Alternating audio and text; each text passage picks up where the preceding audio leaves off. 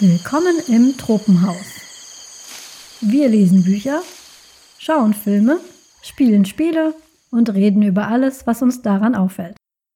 Folge 26 Die verschwindende Vogeluhr. Herzlich willkommen im Tropenhaus zu einer neuen Folge. Vielen Dank, dass ihr wieder eingeschaltet habt, euch in unser gemütliches Tropenhaus zu uns gesetzt habt und schauen wir mal, worüber wir heute sprechen. Bei mir ist heute der Paul. Hallo. Wie das ist, wenn der Paul da ist. Meistens ist es so, dass einer von uns immer dem anderen oder der anderen was vorhält und sagt, hier, guck das, lies das, spiel das. Und dann macht das der oder die andere. und dann sprechen wir drüber. Und der Paul war sehr geduldig mit mir, das muss ich hiermit wirklich zugeben. Der Paul wollte nämlich mit mir über eine Serie reden, die ich lange nicht geschaut habe, gar nicht irgendwie extra oder so, sondern ich bin schlicht und ergreifend nicht dazu gekommen. Das ist nämlich die Serie Black Mirror. Ja, es ist 2022. Ich habe es bisher geschafft, noch keine einzige Folge davon zu sehen. Das hat verschiedene Gründe. Unter anderem, da ich wusste, dass es teilweise recht dystopisch ist, ist das eine Serie, die ich alleine gucken muss, weil mein Mann guckt sowas nicht so gerne. Und die Folgen sind ja schon immer so eine Stunde lang. Und alles andere, was dann irgendwie gerade kürzer war oder was ich mit meinem Mann zusammen gucke, war dann oben auf der Liste. Aber der Paul ist hartnäckig geblieben. Der wollte sogar nur über eine einzige Folge mit mir reden. Aber als ich diese Folge dann geschaut habe, fand ich die Serie dann so gut, dass ich dran geblieben bin. Hab dann noch ein paar mehr geguckt. Und über ein paar davon wollen wir heute mit euch sprechen. Hierzu sei gesagt, Black Mirror ist eigentlich eine Serie, über die man kaum reden kann, ohne zu spoilern. Das ist eigentlich fast nicht möglich. Und so ist es auch meine Empfehlung, schaut die Serie, wenn möglich, komplett unvorhergenommen. Wenn ihr eine Folge geschaut habt, lest keine Rezension, bis ihr nicht alle anderen Folgen geschaut habt, weil sonst werdet ihr auch gespoilt. Das ist mir schon passiert. Ich kann später auch im Detail sagen, warum das heißt. Wenn ihr Black Mirror noch gar nicht kennt, ist das leider heute nicht keine Folge für euch. Brecht hier ab, holt euch einen Kaffee oder äh, wenn es, es kann ja sein, wenn es euch nichts macht, dann könnt ihr das natürlich hören. Der Paul ist schon am Ach, Aber, hier würde ich noch nicht abbrechen. Ja. Vielleicht, vielleicht in zehn Minuten. Vielleicht in zehn Minuten, genau, okay. Ja, der Paul erzählt noch ein bisschen was generell über Black Mirror.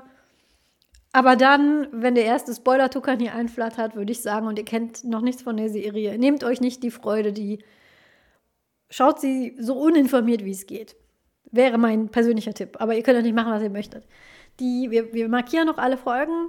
Wir schreiben das in die Kapitelmarker, wir schreiben es in die Show Notes und das wird keine spoilerfreie Folge. Das ist einfach der Natur der Serie gegeben. Aber was ist diese Serie überhaupt?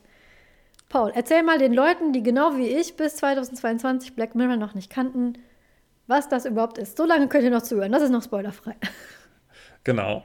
Also im Wesentlichen ist Black Mirror erstmal eine Science-Fiction-Serie oder größtenteils eine Science-Fiction-Serie, bei der es um Technologie, Gesellschaft und Menschen geht. Erstmal sollte man wissen, jede Folge dieser Serie ist, steht für sich allein. Es gibt vielleicht kleine Referenzen, dass vielleicht so äh, irgendwelche Bilder nochmal auftauchen, aber man kann jede einzelne Folge dieser Serie gesehen haben, ohne dass man irgendeine der anderen Folgen gesehen hat. Deswegen werden wir hier auch wild äh, aus Staffel 3, aus Staffel 5 Folgen besprechen und nicht äh, jetzt Folge 1, 2, 3. Jede Folge steht für sich und jede Folge ist 45 bis 90 Minuten lang, die meisten so um die 60. Warum finde ich diese Serie so gut? Äh, oder warum finde ich die Serie so interessant? Mm, zum einen finde ich äh, spannend, dass äh, jede Folge äh, so für sich steht und man im Grunde einfach äh, kurze Spielfilme gucken kann und nicht äh, gezwungen ist, die ganze Serie am Stück äh, zu schauen, wie es bei anderen umfangreicheren Serien der Fall ist. Und das finde ich erstmal so vom Format ganz spannend. Und in der, in der Serie werden immer sehr spannende Tech- und IT-Themen aufgegriffen, die ich als Informatiker sehr spannend finde auch und äh, die zum Nachdenken anregen. So aus äh, ethischer Sicht, was hält man davon äh, und es sieht vielleicht so die Zukunft aus? Die Handlungen sind alle entweder in der aktuellen Gegenwart, das sind so eine Handvoll Folgen, weniger eigentlich nur. Äh, die meisten sind in einer sehr nahen Zukunft angesiedelt, wo ein oder zwei neue Technologien entwickelt wurden. Zum Beispiel eine neue Dating-App oder eine Social Scoring-App äh, oder neue Möglichkeiten zu, äh, für Social Media oder Virtual Reality, alles, was man sich so vorstellen kann. Und es werden Einzelschicksale gezeigt, wie Menschen in dieser nahen Zukunft damit umgehen. Es wird sehr selten auf gesamtgesellschaftliche Auswirkungen eingegangen, sondern hauptsächlich, ähm, ja, was bedeutet das jetzt für eine einzelne Person, die einfach so ihr Leben lebt und äh, für die diese Technologie normal Alltag ist und äh, was passiert mit dieser Person. Und meistens passieren keine guten Dinge. Allermeisten Folgen sind dystopisch, sind äh, negativ äh, behaftet. Nicht alle, muss man dazu sagen. Oder bei einigen ist es vielleicht so diskutierbar. Da könnte man sagen, die einen sehen es so, die anderen sehen es so. Und außerdem sind alle Folgen sehr, sehr unterschiedlich. Das fand ich sehr spannend in der Vorbereitung zu dieser Folge. Habe ich mir noch mal ein paar Folgen angesehen. Ich kannte die schon alle und habe mir dann auch Listen angeschaut online, die so ein Ranking erstellt haben. Das sind die besten Folgen und das sind die schlechtesten Folgen oder so. Mir ist aufgefallen, dass einige meiner Lieblingsfolgen da ganz unten stehen und einige meiner Hassfolgen da irgendwie in den Top 3, wo ich mir dachte, was ist das? Und habe dann festgestellt, auch im Gespräch mit Angela vorher, dass da jeder so seine eigenen Folgen hat, die er, die er oder sie interessant findet. Und ähm, für jeden da was, was anderes bereit liegt, sozusagen. Darauf werden wir auch eingehen, wenn wir gleich über meine Lieblingsfolge reden und über Angelas Lieblingsfolge. Und vielleicht sind wir da der gleichen Meinung oder auch nicht. Aber das erstmal so als Einführung in die äh, Serie, worum es allgemein geht. Noch kurz zum Produktionshintergrund. Das ist eine äh, britische Serie tatsächlich. Und die äh, hat angefangen 2011 mit der Produktion und hat auch schon Preise abgeräumt. Emmy und zum Beispiel. Und was ich ganz interessant fand, als ich mal gelesen habe, woher die eigentlich kommt, weil der ähm, Drehbuchschreiber, Produzent etc. Charlie Brooker ist in Großbritannien ziemlich bekannt. Ich kannte ihn jetzt nicht, aber der ist wohl da schon ein Name. Was ich ganz witzig fand, ist, eines seiner äh, Sachen, für die er bekannt ist, ist ein ähm, Fernsehprogramm namens Screenwipe, was wohl so eine Art Kalkoves Mattscheibe in Britisch ist. Also er macht sich über schlechte Fernsehserien lustig. Und ähm, die Art und Weise, wie er das macht, nämlich also als hostile beschrieben auf, TV-Tropes, also als sehr feindselig, hat wiederum einen meiner Lieblings-Game-Rezensenten inspiriert, nämlich Yazzi von Zero Punctuation. Wer die Reze Rezension von Zero Punctuation noch nicht kennt, das kann man sehr schwer beschreiben. Schaut es euch einfach an. Das ist ein Typ, der ohne Punkt und Komma, deswegen auch Zero Punctuation, mit so kleinen Cartoon-Figuren innerhalb von fünf Minuten Videospiele beschreibt. Also daher kommt das. Was ich sehr interessant fand, wenn, wenn ich jetzt überlege, wenn Oliver Kalkove eine Science-Fiction-Serie machen würde, ich glaube, die würde nicht so aussehen. Also das so zum Hintergrund. Wer nämlich britische SchauspielerInnen sehr gerne auf dem Bildschirm sieht, dazu so eine Person bin ich zum Beispiel, wird da viele bekannte Gesichter wiederfinden. In sehr unterschiedlichen Rollen. Auch teilweise Gesichter, die damals noch gar nicht so bekannt waren, aber später bekannt wurden. Und dafür allein lohnt es sich auch schon mal da reinzugucken ja, wenn ihr Fan von äh, britischem Fernsehen und britischen Filmen seid, werdet ihr da einige eurer Lieblinge ganz sicher in prominenten oder nicht so prominenten Rollen wiederfinden. Die allererste Folge äh, spielt auch äh, rund um den ähm, britischen Premierminister. Von daher das nur so ganz äh, kurz zum Hintergrund. Wenn ihr also britische Serien gerne mögt, wäre das auch noch eine Empfehlung, wenn ihr denn noch eine braucht. Ich habe auch den Eindruck, dass die erste Folge sehr klar an David Cameron angelegt ist. ja, das, das oh, ohne jetzt sein. zu spoilern. Ein paar Sachen wollen wir noch sagen, bevor der Spoiler-Tuckern angeflattert kommt. Was ich noch sagen wollte, ist, ich stimme Paul zu. Ich habe jetzt ungefähr die Hälfte aller Folgen gesehen und wild durcheinander. Man kann die wirklich, ihr könnt euch die Kurzbeschreibung durchlesen und so, hm, wonach steht mir halt der Sinn? Da baut auch nichts aufeinander auf. Die Referenzen sind auch so quer gestreut, dass man die dann trotzdem erkennt oder sich dann erinnert, so, ey, das kommt mir bekannt vor aber man kann das trotzdem gucken. Eine Ausnahme würde ich sagen, das ist die Episode Black Museum. Da solltet ihr schon ein paar Folgen gesehen haben, weil ähm, das macht einfach mehr Spaß, wenn man da schon ein paar Folgen kennt. Das würde ich behaupten. Oder ihr guckt die ganz am Anfang und dann erkennt ihr die Sachen, die da alle vorkommen, wieder, wenn ihr den Rest schaut. Das ist so. Ja, mir fallen noch ein paar äh, Stichpunkte ein, bevor wir in den Spoilerbereich gehen, die allgemein auf die Serie zutreffen. Ich habe eben gesagt, dass die meisten Folgen so um die 60 Minuten lang gehen und natürlich nicht aufeinander aufbauen. Das heißt, es werden komplett neue Charaktere eingeführt und alles. Und das ist für mich tatsächlich der Beweis, dass man wirklich nicht viel Zeit braucht, um eine unglaublich immersive Story zu erzählen, um tolle Charaktere zu erschaffen, die einen auch wirklich interessieren als äh, zuschauende Person.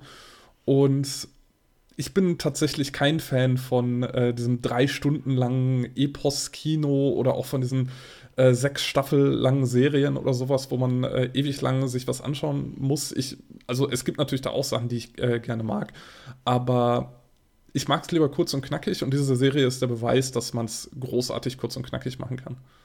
Paul, kennst du denn eigentlich welche von diesen älteren Anthologie-Serien, sag ich mal, die auch so waren? Nämlich äh, inspiriert ist ja Black Mirror ganz explizit von äh, The Twilight Zone. Das ist eine sehr, sehr langlebige Serie, äh, eine US-amerikanische Anthologie-Fernsehserie. Die hatte Mystery- und Science-Fiction-Themen. Die Erstausstrahlung war 1959.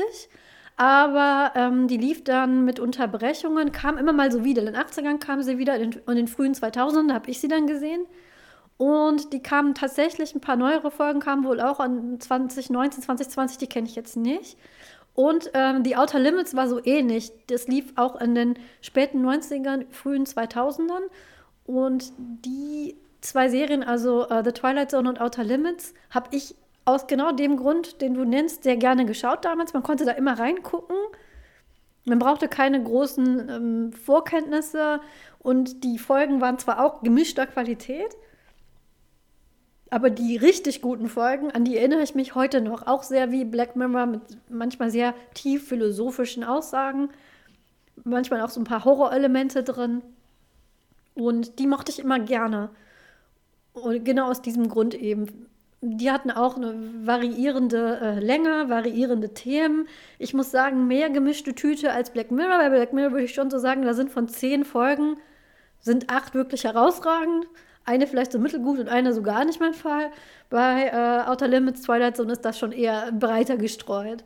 Kennst du denn diese Serien? Hast du die geguckt? Also, das ist so, so, so äh, eins meiner, meiner elementaren Teile meiner Fernsehjugend, sage ich mal, so Teenager, Anfang 20, habe ich das viel geguckt. Ich kenne die Serien vom Namen, ich habe aber beide nicht geschaut. Tatsächlich. Das ging an mir genauso vorbei wie an dir Black Mirror. Ähm, so ist das Leben. Aber für die, für die äh, Hörerschaft, äh, für, die Hörerinnenschaft ist da natürlich jetzt, äh, wenn, wenn ihr diese Serien mögt, dann äh, könnt ihr jetzt vielleicht auch ein bisschen besser einschätzen, was Black Mirror so ist. Ich glaube nämlich heute, wenn man jetzt Outer Limits oder Twilight Zone guckt, ist das schon sehr alt, wobei diese Schwarz-Weiß Twilight Zone, diese ganz klassischen Schwarz-Weiß Twilight Zone Folgen, die auch so sehr ähm, sehr äh, memeartig quasi heute sind und auch schon so, so, so Refer äh, Referenzen in Filmen und sowas haben, die kann man sich schon allein aus historischen Gründen mal angucken. Outer Limits ist, glaube ich, nicht so gut gealtert heute, weil das viel CGI aus den 90ern hatte und CGI aus den 90ern ist nie gut gealtert. Hm. Ähm, eine Folge, an die ich mich erinnere, hatte mit dem Klimawandel zu tun. Ich glaube, die ist extrem schlecht gealtert. Ich würde auch sagen, wenn ihr Black Mirror mögt, müsst ihr nicht unbedingt Outer Limits und Twilight Zone gucken.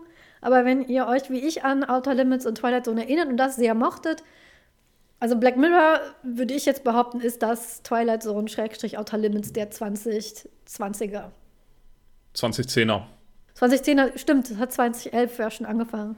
Und ich glaube, es gibt keine sechste Staffel. Ich glaube, es ist jetzt eine beendete Serie, wenn mich nicht alles täuscht. Das ist auch gut. Ähm, es sind nicht so viele Folgen, kann man äh, gut, gut und ist immer noch sehr aktuell. Ich, ich äh, würde auch äh, korrigieren, das ist nicht an mir vorbeigegangen. Ich war interessiert, ich bin einfach nicht dazu gekommen. Outer Limits, glaube ich, ist sowas, das hat man entweder erwischt im Fernsehen zufällig und ist dann dran geblieben oder man hat es eben nicht erwischt damals. Als ja. das noch sehr zufallsbasiert war, was man so geschaut hat im Fernsehen. Ja. Genau, also wir hatten eben kurz erwähnt, dass es fünf Staffeln sind. Die Staffeln sind aber alle sehr kurz, drei bis sechs Folgen. Äh, insgesamt sind es, glaube ich, 22, 23 Folgen. Also es ist tatsächlich nicht so viel. Ich würde noch erwähnen, bevor wir in den Spoilerbereich gehen, ähm, äh, zwei Dinge, die ich mir noch äh, notiert habe. Das eine ist, äh, ich bin viel auf Twitter unterwegs und das ist irgendwie so ein Twitter-Meme, dass wenn irgendwelche bestürzenden Neuigkeiten, irgendwelche dystopischen Sachen oder so auftauchen, dass dann immer irgendjemand schreibt, häufig auch ich, äh, dass das ist wie eine Black Mirror-Episode. Also wenn wir an den US-Wahlkampf denken oder an irgendwelche Social-Media-Trends oder an irgendwelche KI-Innovationen, wo dann Roboter irgendwelche beeindruckenden Sachen machen können. oder an, an Mark Zuckerbergs äh, Metaverse. Das äh, äh, erinnert dann immer sehr an Black Mirror und man fühlt sich so ein bisschen, als wäre man da drin. Das letzte, was ich noch erwähnen wollte, bevor wir in den Spoilerbereich gehen, ist, äh, was so allgemeine Werte in der, in der Serie sind, was immer mal wieder auftaucht. Es gibt vereinzelte Folgen, das ist wahrscheinlich für einzelne Zuhörer interessant, die Horrorelemente und auch explizite Gewaltdarstellungen haben. Das sind nicht alle Folgen und das ist auch nicht die Mehrheit der Folgen, aber es gibt einzelne, da sollte man drauf gefasst sein, wenn man ein, äh, einige der Folgen schaut. Ähm, insgesamt ist es eine, würde ich sagen, realistische Serie. Also es ist so, so Sci-Fi, den man sich auch vorstellen kann. Es ist jetzt nicht irgendwie hart Sci-Fi, dass man äh, das alles nachempfinden äh, kann oder so. Und es gibt auch gelegentlich Plotholes, aber das ist schon so, dass man den Punkt auch äh, gut überträgt besser als in anderen Sachen, die wir hier auch schon besprochen haben. Und es baut sehr, sehr viel auf Nostalgie. Also sehr viel 80s, 90s Nostalgie, sehr viel mit äh, Videospielen. Nicht jede Folge, aber viele der Folgen. Und äh, das ist äh, gerade für uns im Tropenhaus natürlich auch dann ein, ein besonderer Genuss, diese Folgen zu schauen. Jetzt kommt hier der Spoiler-Tukan angeflattert. Das heißt, wir sprechen jetzt über Episoden von Black Mirror und halten uns da auch nicht zurück. Willkommen im Spoilerbereich. Und die erste Episode, über die wir reden, ist auch die erste, die ich gesehen habe. Nämlich die, wo Paul zu mir sagte, bitte schau die doch und lass uns darüber sprechen. Das ist die vierte Folge in der dritten Staffel von Black Mirror und die heißt San Junipero. Die ist im Original am 21. Oktober 2016 war die Premiere auf Netflix. Und ja. Paul, warum wolltest du denn, dass ich diese Folge schaue? Das war ja die, wo du, wo du sehr hinterher warst, dass ich mir die ansehe. Genau, das ist äh, San Junipero ist die Folge, die meine Lieblingsfolge von ganz Black Mirror ist. Aus äh, verschiedenen Gründen. Ich finde äh, es eine sehr, sehr schön inszenierte Folge. Ich finde es eine auch sehr positive Folge. Äh, es ist eine der wenigen Folgen, die kein eindeutig dystopisches Ende hat. Also man kann darüber diskutieren und das werden wir sicherlich auch gleich tun, ob es äh, utopisch oder dystopisch oder weder noch ist. Und ähm, es ist eine Folge, die äh, ich sehr schön fand vom Aufbau. Sie hat so ein, so ein Mysterium, man weiß nicht genau, was passiert, aber man kann es erahnen. Man hat sehr, sehr viel äh, Foreshadowing, was ich sehr clever umgesetzt fand. Äh, man hat sehr viele Clues durch äh, zum Beispiel die Musik oder auch durch äh, einzelne äh, Bilder, die sich wiederholen. Und die Charaktere sind toll. Also wir haben es hier mit zwei Protagonistinnen zu tun, Yorkie und Kelly, die sich äh, kennenlernen in einer Disco in den 80ern, dann feststellen, dass sie sich etwas mehr füreinander interessieren. Ja, ich kann ja einfach mal anfangen. Wie, wie, also ich habe diese Folge gesehen und ich wusste, okay, Black Mirror, das ist nicht unbedingt das, was es scheint. Und ich schaue ja auch gerne Science-Fiction-Geschichten, lese auch gerne Kurzgeschichten, auch ich lese auch gerne, ähm, lese, höre, sehe gerne Geschichten mit so ein bisschen so einem Twist. Und daher bin ich einer dieser furchtbaren Menschen, die immer direkt versuchen herauszufinden, was ist denn eigentlich dahinter. Und wenn man so eine Person ist, dann merkt man relativ schnell, worum es geht. Man kann ja so, ich kann ja mal beschreiben, wie es so anfängt. Eine junge Frau, die so ein bisschen naja, äh, scheue graue Maus-Typ mit, mit, mit Brille und man merkt, das ist nicht so ihr Umfeld, in dem sie sich bewegt, geht durch so eine Party mal. Und es ist alles sehr 80er. Von den Klamotten bis zum Make-up. Wobei ich immer dran denken muss, dass das ist dann auch der, der Tweet, den ich Paul dann verlinkt habe, weil als ich das geguckt habe, habe ich dann quasi Live-Kommentare Paul geschrieben. Es gibt einen äh, Tweet, ich hoffe, ich kann ihn wiederfinden und ihn euch hier auch verlinken, der ist, Leute, die die 80er verfilmen, vergessen immer, wie verdammt braun alles war. Braun und orange. Also, das ist richtig. Wenn ich mir Kindheitsfotos angucke, da dominieren sehr viele braun und vor allem auch so kack-grüntöne. Aber in so Retro-80er-Folgen, und so ist es auch, diese hier ist alles sehr bunt. Sehr viel Neon, sehr viel Grellfarben und äh, sehr viel Technicolor ganz so bunt war es in den 80ern nicht, aber es hat diesen ganzen, diesen ganzen Vibe, wie man heutzutage ja sagt, auch die Musik.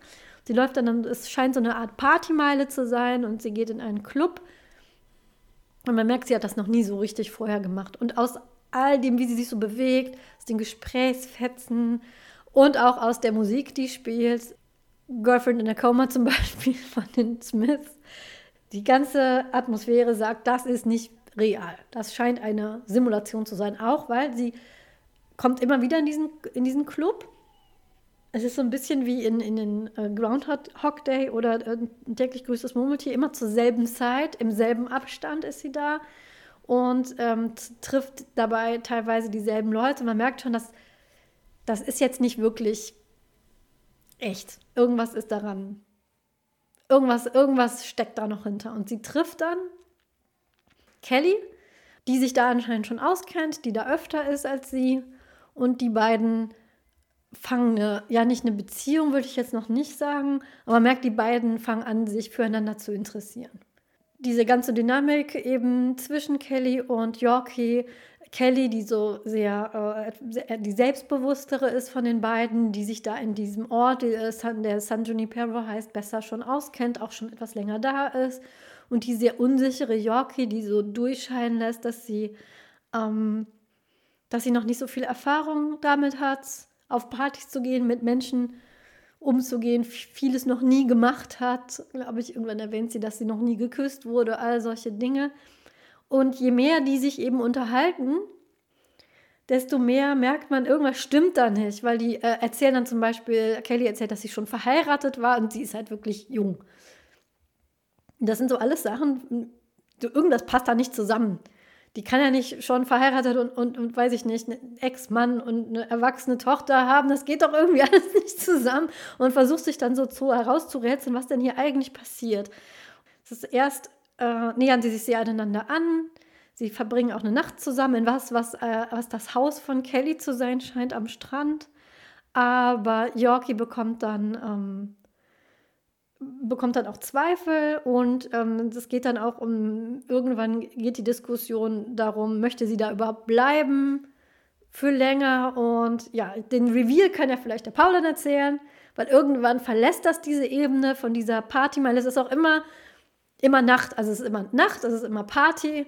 Man sieht das nie, irgendwie, man sieht die beiden nie irgendwie tagsüber oder sowas oder bei, bei ihrem Beruf. Es ist immer die, dieselbe Szene, weswegen ich auch relativ schnell den Eindruck hatte, das ist so eine Art Simulation. Das ist irgend so ein, ich glaube, das allererste, was ich dir geschrieben habe, Paul, war, da will jemand seine Jugend nochmal erleben oder will erleben, was sie in ihrer Jugend mal verpasst hat. Eine Szene war auch, ich glaube, das ist auch schon vor dem Reveal, Sie möchte, Yorkie möchte Kelly wiedersehen, aber Kelly geht ihr aus dem Weg, ähm, weil Kelly sich gar nicht so eng eigentlich an Yorkie binden wollte und ein bisschen kalte Füße zu kriegen scheint. Und sie weicht ihr aus, aber sie weicht ihr nicht jetzt in den nächsten Club aus oder so, sondern sie weicht ihr in andere Zeiten aus. Das, äh, wir sehen denselben Club, aber in den 90ern und in den frühen 2000ern aber dieselben Leute, die da sind. Spätestens da weiß man, okay, hier ist irgendwas, das ist, ist eine Art Simulation, die sie, die sie äh, regelmäßig besucht anscheinend. Vielleicht kostet das ja auch oder so. Ähm, weil das ist dann, der, äh, wie gesagt, alles ist gleich, aber die Leute haben dann auf einmal so Make-up aus den 90ern, es, es spielen, die, äh, die spielen die Backstreet Boys und ähm, dann findet sie sie, glaube ich, in den 2000ern findet sie sie wieder. Und da hat man schon so diesen Eindruck, so, das ist so eine Art, vielleicht so eine Art sehr ähm, weit entwickelter Chatroom, wo die beiden sich getroffen haben und jetzt sucht sie sie nochmal, weil sie kennt ihren echten Namen nicht. Man weiß das ja so manchmal von sich selber, wenn man jemanden online getroffen hat und den sehr mag, aber nichts von der Person mehr weiß, außer die ist immer in diesem Kanal. Ich hatte das neulich tatsächlich, weil ich in einem relativ aktiven Discord-Server war und als ich, äh, und habe mich da mit ein paar Leuten sehr gut verstanden, die ich aber nur über Discord kannte. Sonst nichts. Ich wusste deren Twitter-Handle nicht oder den, Klarnamen. Ähm, einfach weil das nicht so tief ging. Und dann wurde, während ich von diesem Discord-Server so ein bisschen eine Pause hatte, der gesamte Discord-Server von einem Admin gelöscht. Kennt man? Passiert. 1700 Leute einfach gelöscht. Und hätte nicht eine von diesen Leuten mit mir mal so eine Direktunterhaltung angefangen und mich gefragt, hey, wir haben einen neuen Discord, willst du hinkommen? Ich hätte keinen von diesen Leuten mehr wieder getroffen, weil bei Discord ist es so, wenn du nicht befreundet bist auf Discord, also das zur Warnung übrigens, wenn ihr mit jemandem auf Discord Kontakt habt und ihr habt die Person nicht auf eure Freundesliste gesetzt und ihr habt keine gemeinsamen Server mehr, wenn die Server weg sind, findet ihr den nicht mehr. Das, ähm, das kann passieren. Also auch wenn ihr Direktnachrichten ausgetauscht habt, es kann äh, sein, es kann je nachdem, wie die Einstellung der anderen Person ist, dass ihr die nicht mehr findet, selbst wenn die andere das so nicht gewollt hat eigentlich. Wenn der Server weg ist, je nach Einstellung, findet ihr die nicht mehr. Und das ist so das, woran ich dann denken musste. Da hat jemand jemanden in einem Chatroom getroffen und jetzt weiß sie nicht mehr, wo sie ist. und ähm, Paul, du kannst ja dann vielleicht sagen, äh, wann äh, das Reveal, das dann kommt, als diese Erzählebene dieser Partystadt San Junipero, als wir die verlassen. Wo landen wir denn da? Ja, ich würde äh, noch ein bisschen vorher ansetzen. Mhm. Ähm, also wir befinden uns, äh, dazu sei gesagt, wir befinden uns die ersten zwei Drittel der Episode in genau dem, was Angela gerade beschrieben hat. Äh, also innerhalb dieser vermutlich Simulation oder sowas. Und äh, wir bekommen aber sehr, sehr viele Hinweise darauf, ähm, dass äh, die Leute nicht irgendwie jetzt gerade tatsächlich in den 80ern sind, sondern dass die irgendwie aus der Zukunft in die 80er äh, kommen und das äh, wieder erleben wollen. Ähm, beispielsweise sagt äh, ein äh, Typ an einem Spieleautomaten zu äh, Yorkie, äh, das ist übrigens das erste Spiel, was mehrere Enden hatte. Und das ist aber zu dem Zeitpunkt natürlich ein ganz, äh, also in den 80ern ein ganz neues Spiel. Und ähm, er redet davon in der Vergangenheitsform oder äh, wo äh, Yorkie und Kelly dann äh, miteinander flirten ähm, in den 80ern äh, äh, ist auch niemand da, der sie judgt oder irgendwie äh, komisch schaut, dass da zwei Frauen miteinander tanzen oder miteinander rummachen. Und äh, da wird dann eben auch, äh, fällt auch der Satz, äh, Folks are way less uptight than they used to be. Ähm, ich habe jetzt in den 80ern nicht äh, gelebt, aber äh, das war dann auch so ein kleiner Hinweis. Vielleicht, äh, und natürlich, wie Angela schon sagte, äh, sehr viel die äh, Musik, äh, Girlfriend in a Coma oder Heaven is a Place on Earth oder Living in a Box wird gespielt, was dann schon alleine vom Titel der jeweiligen Lieder ähm, sehr klar darauf hindeutet. Und ganz am Anfang der Episode sehen wir, dass Yorkie ein äh, Computerspiel, ein Rennspiel beobachtet und da äh, gibt es einen Autounfall. Da crasht dann also ein Auto und überschlägt sich und da äh, ist sie irgendwie sehr verschreckt und da bekommen wir schon so einen Hinweis, ah, irgendwas ist mit ihr und einem Autounfall. Und ähm, nach 38 Minuten in der Episode landen wir dann in der Realität. Die Realität ist äh, eine ja, mittelferne Zukunft, wahrscheinlich so irgendwie 2040 oder so, ich kann es nicht genau verorten, ähm, wo äh, Yorkie tatsächlich in, im Koma liegt, äh, nach einem schweren Autounfall, den sie ähm, in ihrer Jugend oder in den frühen 20ern hatte und äh, jetzt äh, das Privileg hat, einmal pro Woche für einen Tag oder für einen Nachmittag äh, in San Junipero, in dieser Simulation zu leben und äh, da sich sozusagen ähm, nochmal ausleben zu können, solange sie noch lebt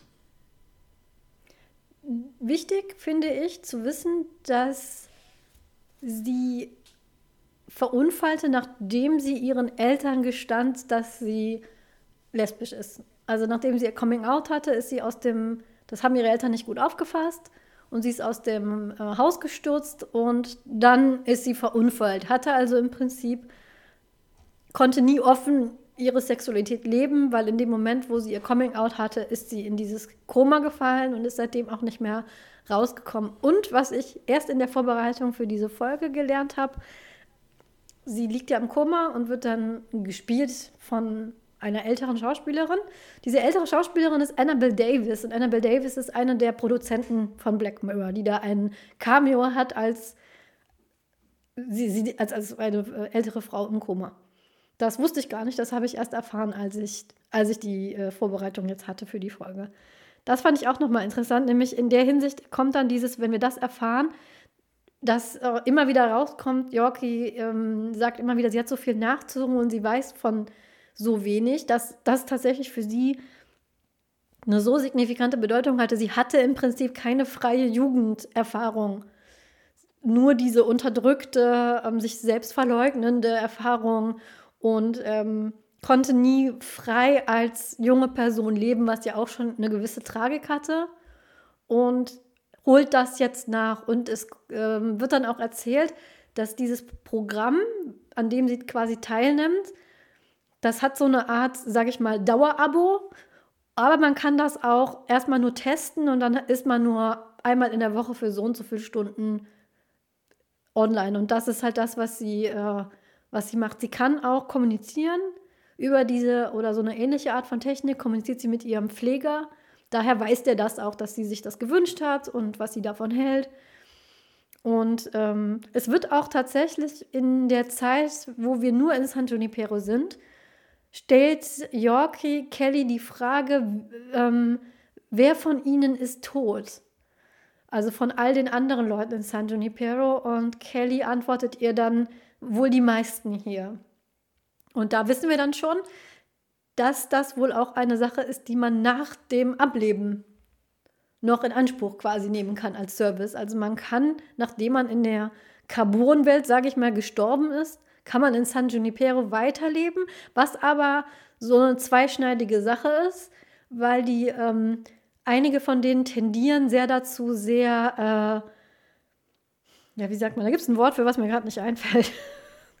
ähm, so nach dem Motto, die, die gehen jetzt ins Extrem, um überhaupt noch was zu spüren. Die sind dann nicht mehr in diesem recht harmlosen, typische 80er-Jahre-Club mit bisschen Tanzmusik und äh, ähm, Arcade spielen. Die gehen dann in so einen etwas anderen Club, der hat auch einen Namen, auf den ich jetzt nicht komme. Quagmire. Quagmire. Quagmire da, also da der geht, Sumpf. Der Sumpf, da geht es schon etwas härter zu. Und äh, Kelly hat dann, ähm, macht dann so eine Bemerkung, weil derjenige, den man erst für ihren Freund hält, der ist aber nicht ihr Freund, also nicht im Sinne von einem festen Partner. Sie sagt, der geht da immer hin, um überhaupt noch was zu spüren. Und sie sagt das in einer sehr ähm, abwertenden Art und Weise. Also es ist nicht, es wird relativ klar, dass ähm, San Junipero nicht ein unbedingt ein Paradies sein muss für die Leute, die Mhm. sich entscheiden, nach dem Ableben dort zu verweilen. Ja. Und die, die Regeln für wie, wie San Junipero funktioniert, die werden bewusst so ein bisschen schwammig gehalten, aber alles, was man erfährt, ist konsistent und man erfährt genauso viel, wie man gerade wissen muss, um die, um die Handlung und der Geschichte zu folgen.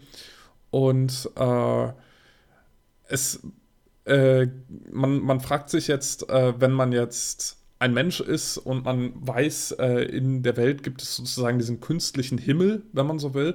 Also äh, genau das, was man sich äh, vorstellt. Man kann in der Zeit leben, in der man leben will und man ist für immer jung und man kann tun und lassen, was man will.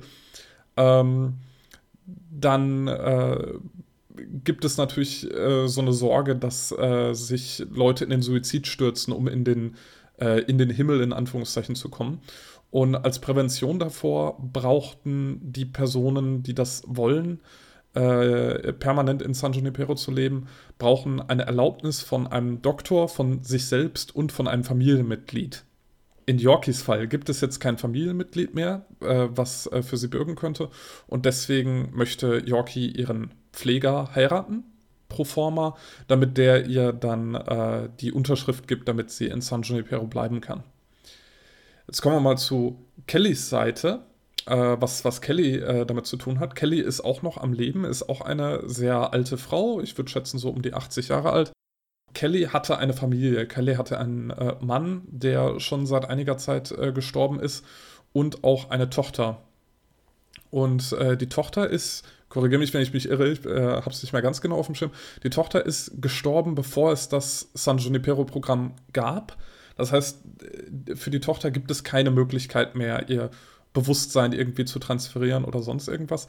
Äh, Kellys Mann hatte die Gelegenheit gehabt vor seinem Tod, sich dafür zu entscheiden, nach San Junipero zu kommen, hat sich aber dagegen entschieden, weil er wollte nicht äh, ohne seine Tochter und äh, dann in so einer künstlichen Himmel leben und ähm, das äh, hat ihn sehr frustriert und deswegen ist Kelly sehr hin und her gerissen und ist auch sehr skeptisch gegenüber San Junipero.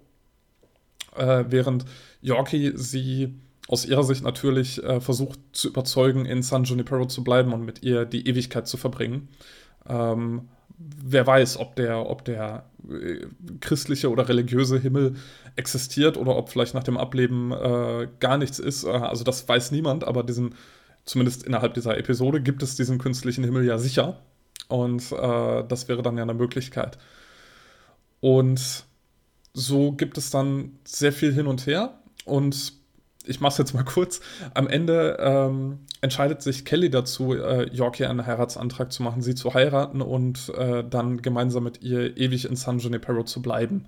Und es endet dann damit, dass wir ähm, eine, eine riesige Serverfarm sehen, auf der ganz viele einzelne so, so äh, quasi USB-Sticks blinken. Jeder äh, repräsentiert ein Bewusstsein von einem Menschen, der verstorben ist und jetzt in San Junipero lebt. Dazu läuft dann äh, Heaven is a Place on Earth von Belinda Car äh, Carlyle. Und ähm, ja, Kelly und Yorkie verbringen äh, gemeinsam äh, die Ewigkeit in San Junipero, in diesem künstlichen Himmel.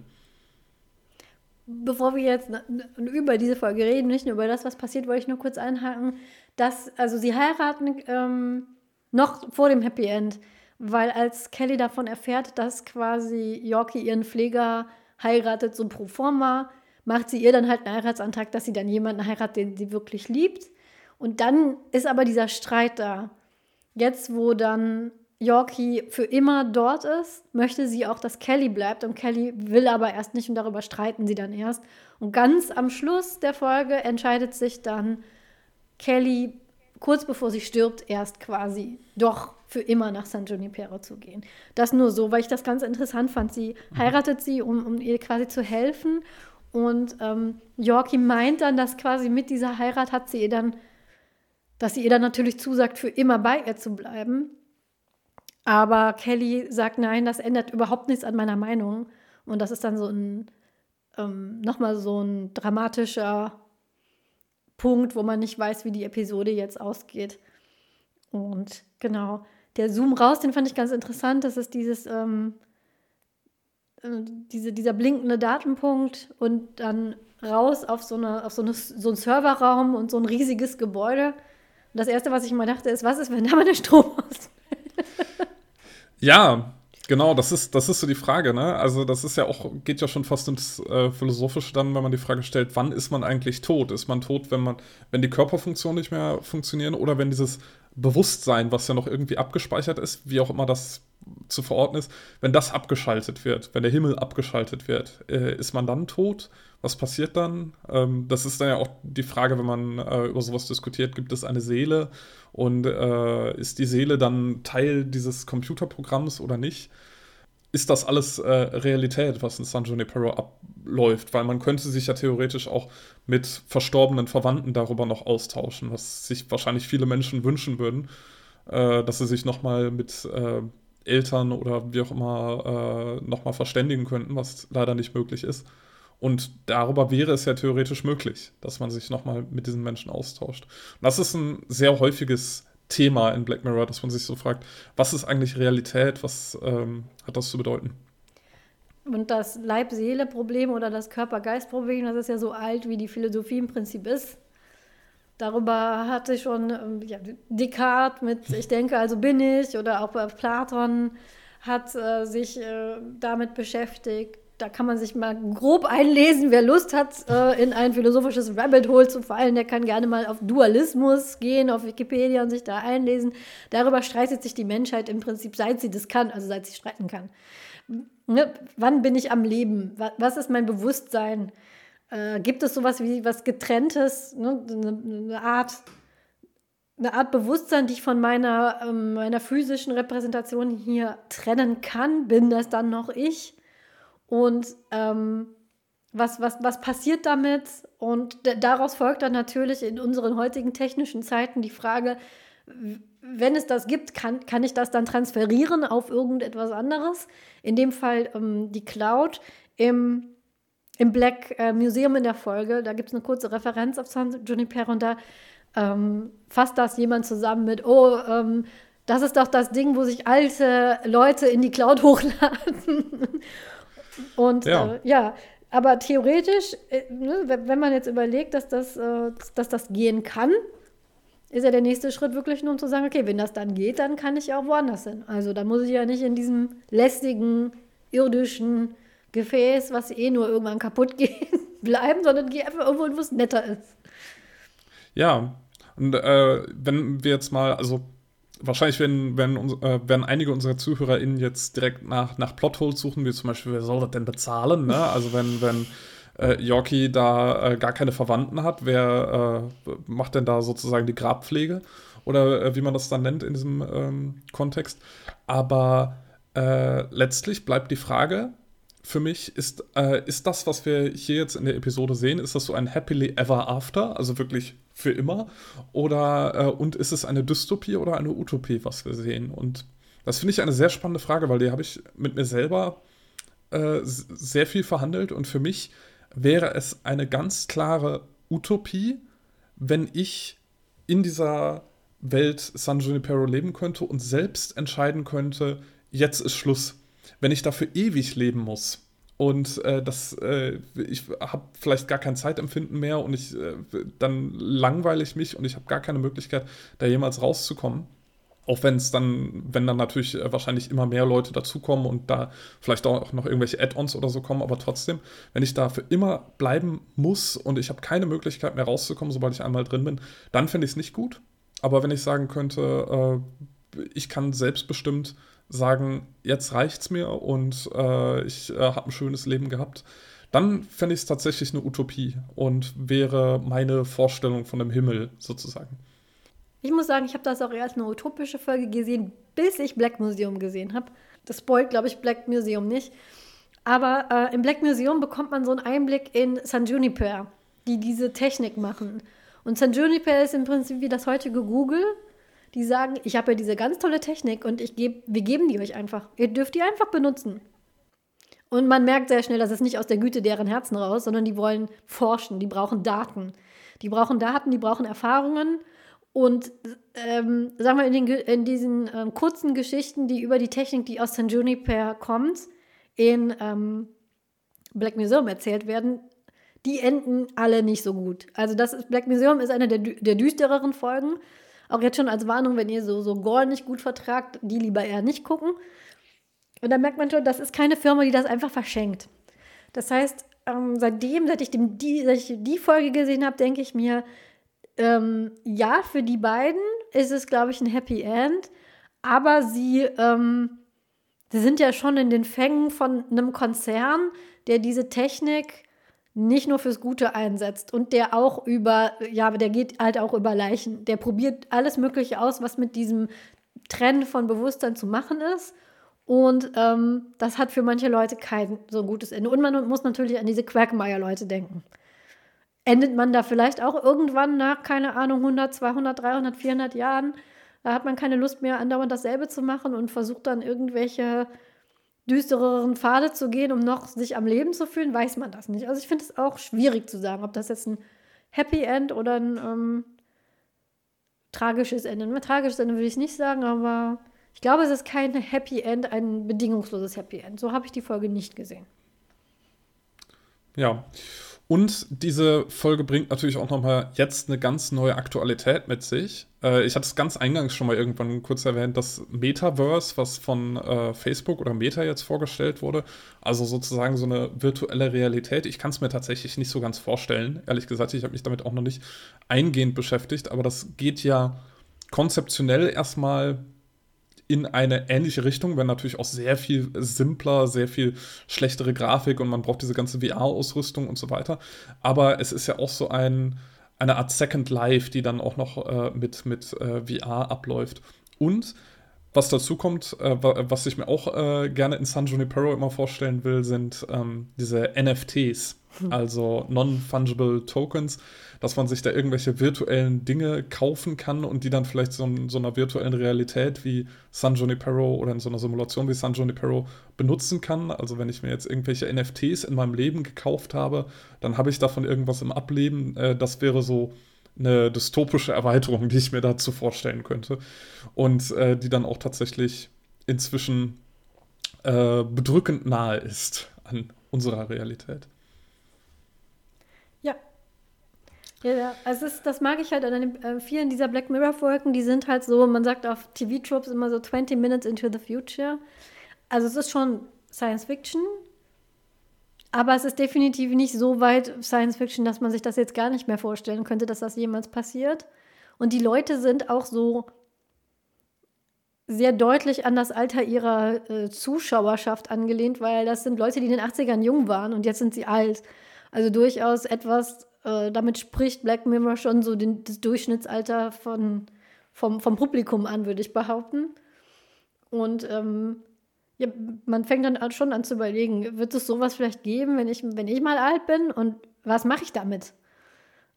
Und ähm, seitdem ich eben Black Museum gesehen habe, frage ich mich gut, äh, was, wenn das alles umsonst ist, es scheint nicht ganz umsonst zu sein, weil sie reden ja von irgendwie, sie, sie, die, sie hat das, dieses, diesen Test, den Testlauf und Kelly hat dieses ganz Abo.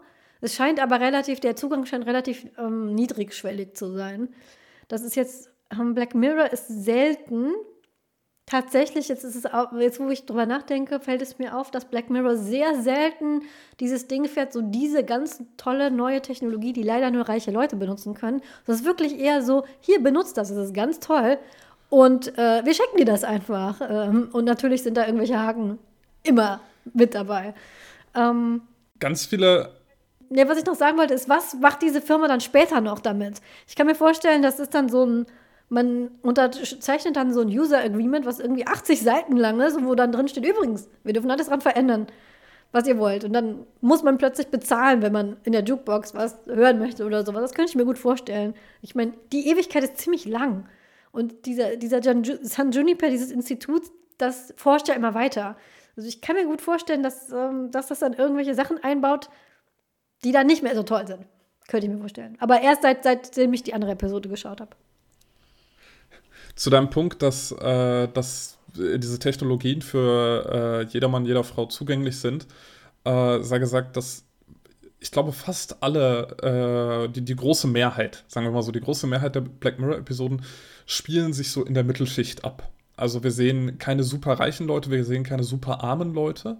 Wir sehen eher so den, den, die Durchschnittsperson der äh, Gesellschaft, die dann vielleicht äh, in der Gegenwart oder in der nahen Zukunft ist und äh, die können sich das dann leisten. Das ist, aber ich finde es insofern realistisch, als dass heutzutage sehr viele Leute sich zum Beispiel ein Smartphone leisten können, was äh, in den 90ern genauso Science Fiction gewesen wäre, wie jetzt äh, irgendwelche äh, VR-Geschichten, über die wir noch äh, reden werden. Ähm, und heutzutage hat äh, jede Person, die ich kenne, ein Smartphone. Und das geht ja in eine ähnliche Richtung. Das hätte sich damals auch keiner vorstellen können, wie die sind so günstig, also günstig ist einmal dahingestellt, aber die sind so äh, erschwinglich, dass sich das jeder leisten kann. Wie kann das denn sein? Und ja, wir bezahlen es dann mit unseren User-Daten. Also so ganz äh, günstig ist es dann auch nicht. Wo wir es jetzt gerade schon angedeutet haben, sollen wir mal zur nächsten Episode übergehen? Ja, können wir gerne machen. Also nur so zum, ähm, wie ich die fand. Also ähm, ich fand sie, ja. ich fand sie gut, aber wenn man jetzt so öfter mal so nicht nur Serien, sondern auch Bücher, Filme. Wir hatten zum Beispiel in unserer Folge über Produkte und fiktionale Produkte und fiktionale Firmen, haben wir zum Beispiel schon über Blade Runner geredet und dass Peugeot mal die Weltherrschaft an sich reißen wird, laut dem neuesten Blade Runner-Film. Und wenn man sowas schon öfter gelesen, gesehen hat, also Blade Runner, Schrägstrich, die literarische Vorgabe Do Android, Stream of Electric Sheep, das ganze äh, Cyberpunk etc., dann ist das jetzt nicht eine Geschichte, die einen so jetzt umhaut. Ich mochte sie gerne, aber ich finde, die ist sehr nach Muster gestrickt erzählt. Ich fand es gut, dass ein queeres Paar äh, im Vordergrund stand und man mal nicht das 0815 äh, weiße Hetero-Pärchen vorgesetzt bekommt. Und ähm, so von den ganzen vom Design, von der Musik fand ich das nett gemacht. Aber die Folge hat mich jetzt nicht komplett weggebürstet. Also so von, wenn ich zehn Punkte vergeben könnte, wäre es an Junipero so eine sieben für mich. Genau, ne? Es ist total, bei Black Mirror ist das super subjektiv. Also auch diese, ihr könnt auch nicht nach diesen, ich habe auch diese Listen gesehen. Ich habe Listen gesehen, die würde ich so unterschreiben mit die besten Folgen. Ich war so, was, die ist Nummer eins? Also es ist völlig subjektiv. Was dem einen seine totale Lieblingsfolge ist, ist für den anderen so eher so, ja, okay. Das hat auch wirklich ich glaube, das ist auch, was die Serie wirklich ausmacht. Man muss es selbst ja. gesehen haben. ja, sie spricht auf jeden Fall äh, da eine breite Bandbreite an. Gut, die nächste Folge, über die wir reden wollen, die wir uns hier rausgesucht haben, ist Staffel 5, Folge 1 und die heißt Striking Vipers. Und äh, Angela, möchtest du wieder kurz einführen, worum es geht? Ja, sehr gerne. Striking Vipers Äh, Premiere 15, 5. Juni 2019. Und das muss man schon direkt von Anfang an sagen, das ist eine Folge mit einer All-Black-Cast. Also alle SchauspielerInnen da drin und alle Hauptfiguren werden von schwarzen SchauspielerInnen gespielt. Äh, was äh, im Mainstream-Fernsehen immer noch eine Seltenheit ist, leider. Daher ist das äh, positiv herauszustreichen. Sie fängt an, schon wieder in einer Bar, allerdings nicht in den 80ern. Später wird man so feststellen, das scheinen so die 2010er, 2020er zu sein. Aber so von dem, von der Umgebung kann man es noch, nie, noch nicht direkt sehen. Und ein junger Mann spricht eine junge Frau in der Bar an, so ähm, der uralte Anmachspruch, ähm, du auch hier. Aber dann wird aus dem Kontext recht schnell klar, das ist ein Pärchen und die sind jung. Er heißt Danny und wohnt mit seinem Mitbewohner Karl und seiner Freundin Theo in einer WG. Die scheinen so Anfang 20 zu sein, so gerade als wenn man noch relativ unbedarft durchs Leben geht, noch bis nachts, obwohl man arbeiten muss, noch bis nachts die Nächte durchmachen kann und mitten im mitten am frühen Morgen noch mit seinem Kumpel auf der, ich sag jetzt nicht irgendeinen Markennamen, aber es scheint einer der bekannteren ähm, Produzenten von Spielkonsolen zu sein, die man da spielt. Also man sieht kabellose Controller. Das ist so der Punkt, wo ich es dann eingeordnet habe. Das scheint so jetzt so rum zu sein, weil in meiner Jugend hatten die Controller noch Kabel, als ich studiert habe. Das kam, ah, die Xbox hatte, glaube ich, schon keinen mehr. Aber das. Äh, jetzt hast du es genannt. Jetzt habe ich es genannt, genau. Ach Mist, jetzt muss ich alle sagen. Die Xbox, die äh, Nintendo, PlayStation. PlayStation.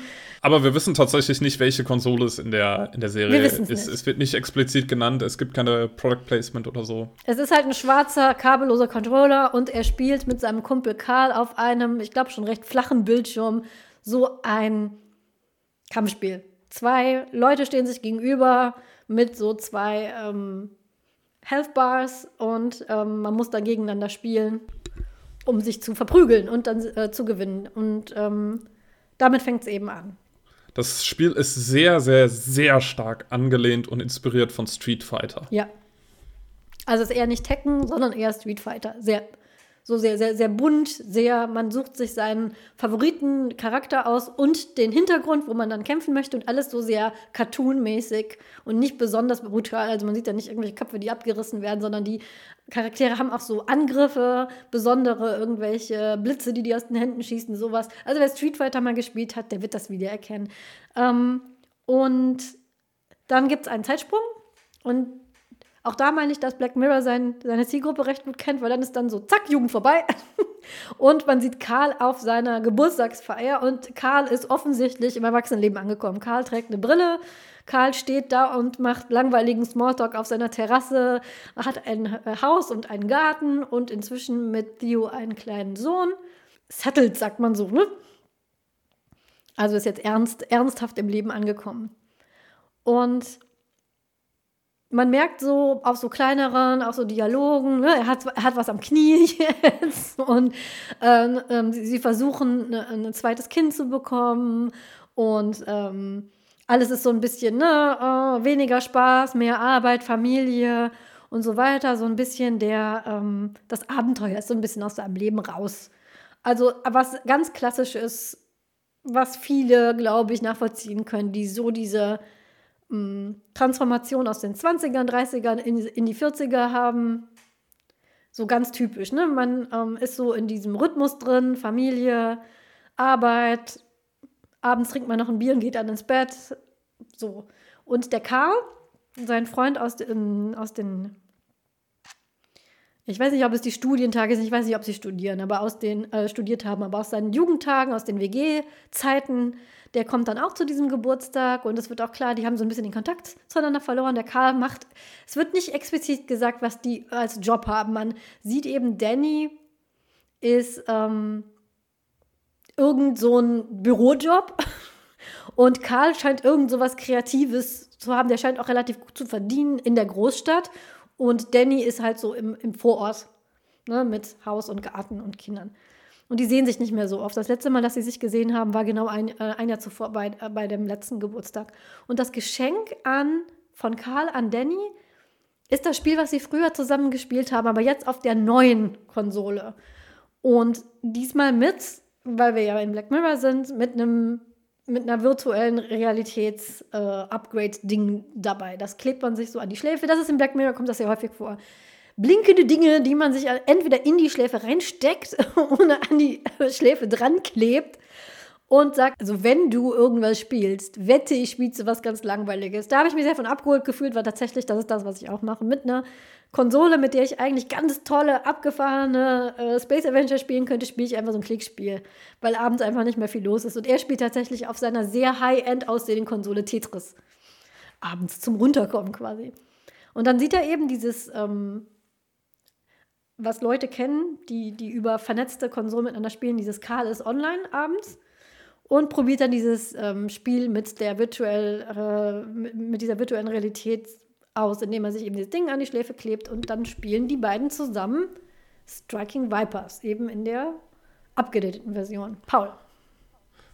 Ja, und da möchte ich gerade mal zwei Sachen äh, oder äh, eine Handvoll Sachen erwähnen, weil dann sehen wir, sehen wir diese Spielwelt aus äh, Dannys Sicht und ähm, da fand ich einige Sachen sehr beeindruckend.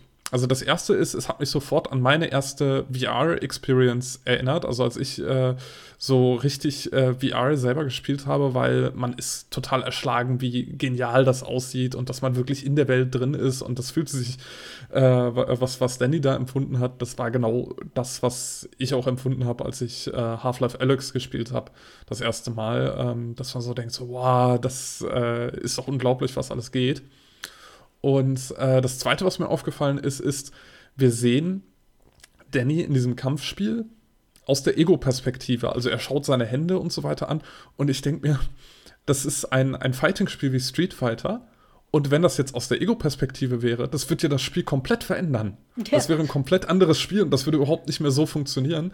Und äh, das hat mich irgendwie, äh, das hat mich irgendwie für fünf Minuten nicht losgelassen. Und ich dachte mir so, Moment, das funktioniert doch gar nicht. Wie kann das in, der, äh, in VR funktionieren? Aber gut, nehmen wir das mal an.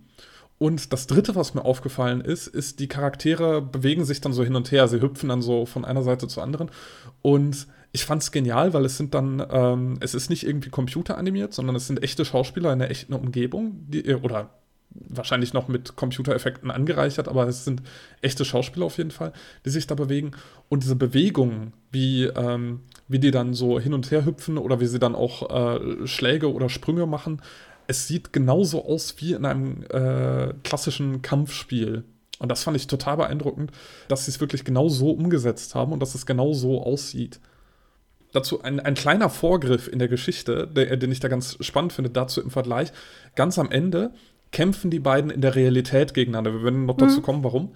Da kämpfen sie in der Realität und da ist es halt so komplett menschlich unbeholfen, ja. wie sie dann aufeinander draufhauen und da ist es dann überhaupt nicht mehr so elegant wie in diesem Spiel. Und das fand ich einen sehr, sehr schönen äh, Vergleich und fand das sehr schön umgesetzt, wie man da so sehen kann, wie eben Faustkämpfe in der Realität anders sind als in Street Fighter. Oder in Striking Vipers in dem Striking Fall. Vipers, ja. Ähm, mir fällt gerade auf, dass es dieselben. Äh, Vipers schreibt man mit V, aber Street Fighter und Striking Vipers klingt schon sehr ähnlich. Und vor allem, Street Fighter heißt ja ne, Straßen Kämpfer, Straßenkampf hat aber diese wunderschönen Hintergründe. Ich weiß noch, wenn ich früher Street Fighter mit meinem Bruder gespielt habe, dass ich äh, Favoritenorte hatte, weil die so schön waren. Zum Beispiel in Japan mit der Kirschblüte und die ja auch eine super schöne Musik hatten. Das hat echt immer eine Rolle gespielt, wo man da gespielt hat. Auch die Musik war immer sehr so an den Ort angepasst. Irgendwo im Dschungel oder auf so einem U auf so US Air Force Ding sehr ästhetisch gemacht, auch so ein, so ein Traumstrand oder so. Und als sie sich dann wirklich prügeln, prügeln sie sich auf einer echten Straße und die ist dann halt ja, dunkel, äh, voller Müll. so, so, so eine Gasse halt, so eine 0815 Gasse mit irgendwelcher, weiß ich nicht, da hat ein Hund hingepinkelt und ein altes Plakat klebt noch irgendwo. Das, äh, jetzt, wo du das sagst, fällt mir das auch mal auf. So sieht halt da normalerweise ein Street Fight aus und nicht wie ein Street Fighter. Ich muss mich auch korrigieren. Tatsächlich sind, ich sagte ja, das ist eine All-Black-Cast, also nur schwarze SchauspielerInnen, aber die zwei Kämpfer die, die Kämpfer und die Kämpferin, die sind nicht schwarz, die werden gespielt von einem französischen Model und einem chinesisch, äh, amerikanisch-chinesischen Schauspieler. Das Ding, mit dem man so zum Erfolg kommt, wenn man das Spiel kann, sind, sind diese teilweise absurd erscheinenden Knopfkombinationen, die man lernen muss, damit die ihre, ihre Feuerbälle oder, oder Energiebälle oder ihren Uppercut oder ähm, ähm, die, das, ist, das ist so ein ganz typisches Ding an diesem ähm, Spiel. Du machst so eine ähm, Combo auf deinem Gamepad und dann sagt er irgendwie Uppercut und dann gibt es so einen Spezialangriff. Und aber wenn die zwei äh, Striking Vipers in dieser Zukunftsversion spielen, dann, sobald die dieses Ding anhaben, an ihrer Schläfe, dann werden ihre Augen so mit so einem milchigen Film und sie fallen zurück auf ihrer Couch und lassen auch den Controller fallen. Und wenn sie dann ähm, miteinander sprechen, sagen sie, oh, ich weiß ja gar nicht mehr, wie das geht. Und da musste ich auch so kurz denken, aber wenn ich jetzt den Uppercut mache, dann würde ich jetzt so drücken. Ich muss den ja nicht selber machen. Aber da denke ich, ach, da haben sich die, da haben sich die, die Programmierer wohl irgendwas dabei gedacht, dass man dann diesen Muscle Memory hat und äh, und dann macht man diesen Uppercut. und da, da, denkt man dann auch irgendwann nicht mehr so viel drüber nach, weil es geht nicht ums Kämpfen in dieser Folge. Die fangen behalte den Gedanken aber mal, ja, behalte den Gedanken behalte aber den mal, Gedanken. weil ich, ich, ich komme dazu gleich nochmal.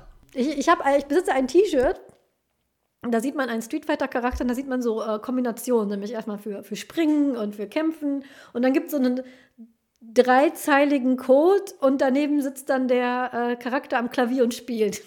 Das ist eins der T-Shirts, die ich besitze. Also das, das ist so ein, es gibt diesen Gamer-Witz, ne? Dass je komplizierter man diese Kombi hat, desto komplizierter ist das, was der Charakter eben macht. Ich behalte den Gedanken, aber soll ich denn jetzt den, den, den Twist quasi, soll ich Ihnen verraten? Ja, genau. Worum es denn hier geht? Mhm. Genau. Sie fangen halt an zu kämpfen und irgendwann schmeißt die, äh, die der Charakter, den Karl immer spielt, der heißt äh, Roxette. Und den Charakter, der den ähm, Danny spielt, heißt Lance. Und irgendwann schmeißt Roxette Lance um und sitzt so auf ihm drauf. Und dann fangen sie an, sich zu, äh, dann fangen sie an, sich zu küssen. Und das bricht Danny erstmal ab, erschrocken. Also man sieht schon bei diesem Kuss, der ist nicht unfreiwillig und beide Partien haben da Spaß dran, aber Danny ist da sehr irritiert von und bricht das dann ab. Aber dabei soll es nicht bleiben. Es brauchen wir jetzt gar nicht diesen Spannungsbogen, brauchen wir gar nicht groß aufzubauen. Es endet damit, dass die beiden Männer sich regelmäßig in diesem Spiel treffen, aber nicht um zu kämpfen, sondern um Sex zu haben. Als Roxette und als Lance. Das wird so, so einem, das wird zu einem regelmäßigen Ding, was die beiden machen. So, und jetzt hebt den Gedanken von eben wieder auf, mhm. weil ich hatte genau den gleichen äh, Dings, wo, wo äh, Danny sagt, äh, ich weiß die Tastenkombinationen nicht mehr. Und da dachte ich mir, was ist denn die Tastenkombination für Sex? was, äh, also, entweder, entweder haben die irgendwelche Moves in dieses Spiel eingebaut, die du machen kannst, oder du bist komplett frei. Und das ist irgendwie, äh, das ist sowas, wo ich, wo ich komplett äh, die, die, die Immersion verloren habe. Ja. Ja, das, man darf sich da nicht über Spielmechaniken, darf man sich da nicht so den Gedanken machen. Ich habe direkt, also ich habe wieder mal Paul geschrieben, als ich das geguckt habe. Und als sie dann kämpfen, also erst kämpfen sie halt noch wirklich. Und ähm, Karl hat das schon öfter gespielt als Danny und der verpasst dann eben als Roxette dem Lance was und Lance sagt dann, oh, das tat ja richtig weh. Und daraufhin sagt Karl, ja, was dein Charakter hier spürt, das äh, wird übertragen, das spürst genau, du auch genau so. Und da schrieb ich dann, Paul, Paul, äh, da geht es doch um Sex, oder? Wenn so ein Satz kommt in, einer, in einem Film oder in einer Folge, wo es um virtuelle Realität kommt, dann weiß man, da wird, also da geht es um Sex. Weil das, das ist einfach so. Das ist, Menschen sind so. Wenn man etwas so in ein Spiel einbaut, wird es dafür benutzt werden, dass die Leute Sex miteinander haben. Und so war es dann auch. Und da möchte ich nochmal einhaken, weil das habe ich, also ich habe so meine Probleme mit dieser Folge, weil ich, vielleicht liegt es daran, dass ich selber sehr gerne Videospiele spiele und die ganze Zeit Probleme in dieser Folge sehe. Weil ich weiß einfach, dass wenn es so ein Spiel gäbe, was dir ermöglicht, dass du, dass die Charaktere in diesem Spiel miteinander Sex haben, dass dieses Spiel sofort gepatcht würde oder vom Markt genommen würde. Weil ich erinnere mich zum Beispiel, wir, wir, äh, wir, erwähnen hier immer, wenn wir über Gaming reden, fällt mir auf, dass ich immer irgendwann äh, Grand Theft Auto GTA erwähne. Aber ich erwähne jetzt GTA nochmal. Äh, GTA San Andreas hatte damals den Hot Coffee Mod, wo, äh, der ermöglicht hat, dass äh, der Hauptcharakter in GTA San Andreas mit äh, seinen Freundinnen Sex hatte. Also das war dann so eine Art Minispiel, wo man dann Sex hatte. Und das war ein Skandal. Das hat dann äh, dafür gesorgt, dass äh, Leute, die dieses Spiel überhaupt nicht kannten, aber äh, die sich dann profilieren wollten, äh, gesagt haben, das ist ein Vergewaltigungsspiel, was nicht der Fall war, sondern es waren äh, Sex konnte man in einem Spiel nur mit seinen Freundinnen hatten, also es war definitiv einvernehmlich äh, und auch nur in der gemoddeten Variante und alles, aber das war ein Skandal. Und ich glaube auch in dieser 10, 15 Jahre äh, weiteren Zukunft wäre das immer noch ein Skandal, wenn ein Spiel diese Möglichkeiten böte. Und das hat mich sehr irritiert und ich habe die ganze Zeit nur gedacht, so, okay, das ist irgendwie seltsam. Und eine andere Sache, die mich irritiert hat, ist, dass, ähm, dass äh, Danny irgendwann äh, Karl fragt. Also Danny ist der männliche Charakter in dem Spiel, Lance, und Karl ist ja äh, Roxette, äh, eine äh, weibliche Charakterin.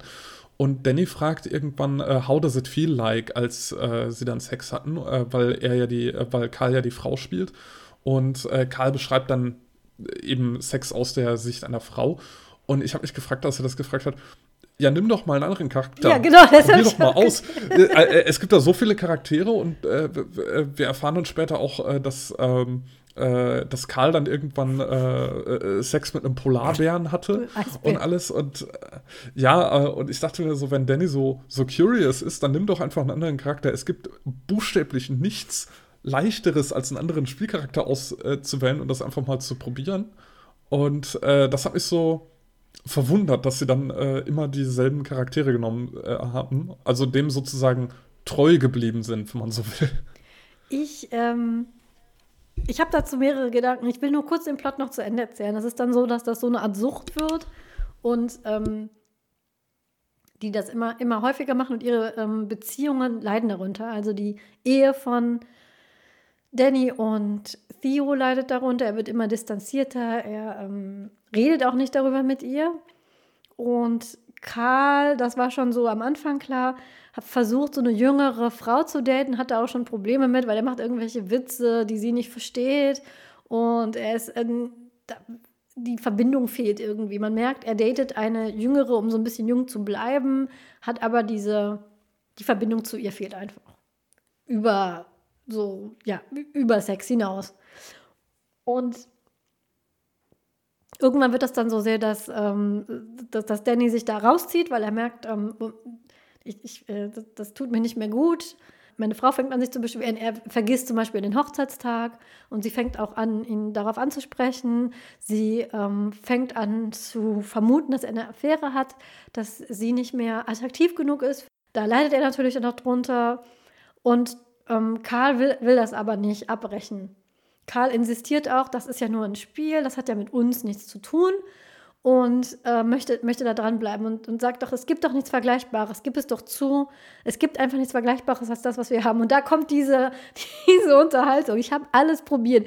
Ich, ich habe mit ganz vielen anderen SpielerInnen Sex gehabt. Da dachte ich auch, dieses Spiel scheint so eine Art, also entweder ist das gewollt von den Herstellern und sie haben das im Prinzip, drücken da mehrere Augen zu, weil sich Leute das deswegen kaufen nicht um Leute zu verprügeln, sondern um Sex zu haben. Vielleicht ist das ein ganz großes Ding für in the closet Leute, die eigentlich äh, brav verheiratet in der Vorstadt sind, aber schon immer mal mit ihrem besten Freund in Form von einer ähm, von einem französischen Model Sex haben wollten und das nutzen die halt brutal aus, indem sie einfach die Augen verschließen für diese Subkultur, weil die müssen sich ja irgendwo verabreden, diese Leute. Du kannst ja nicht einfach auf jemanden zugehen und anfangen, den zu küssen, anstatt den zu verprügeln. Das muss ja in irgendeiner Weise eine Absprache gegeben haben.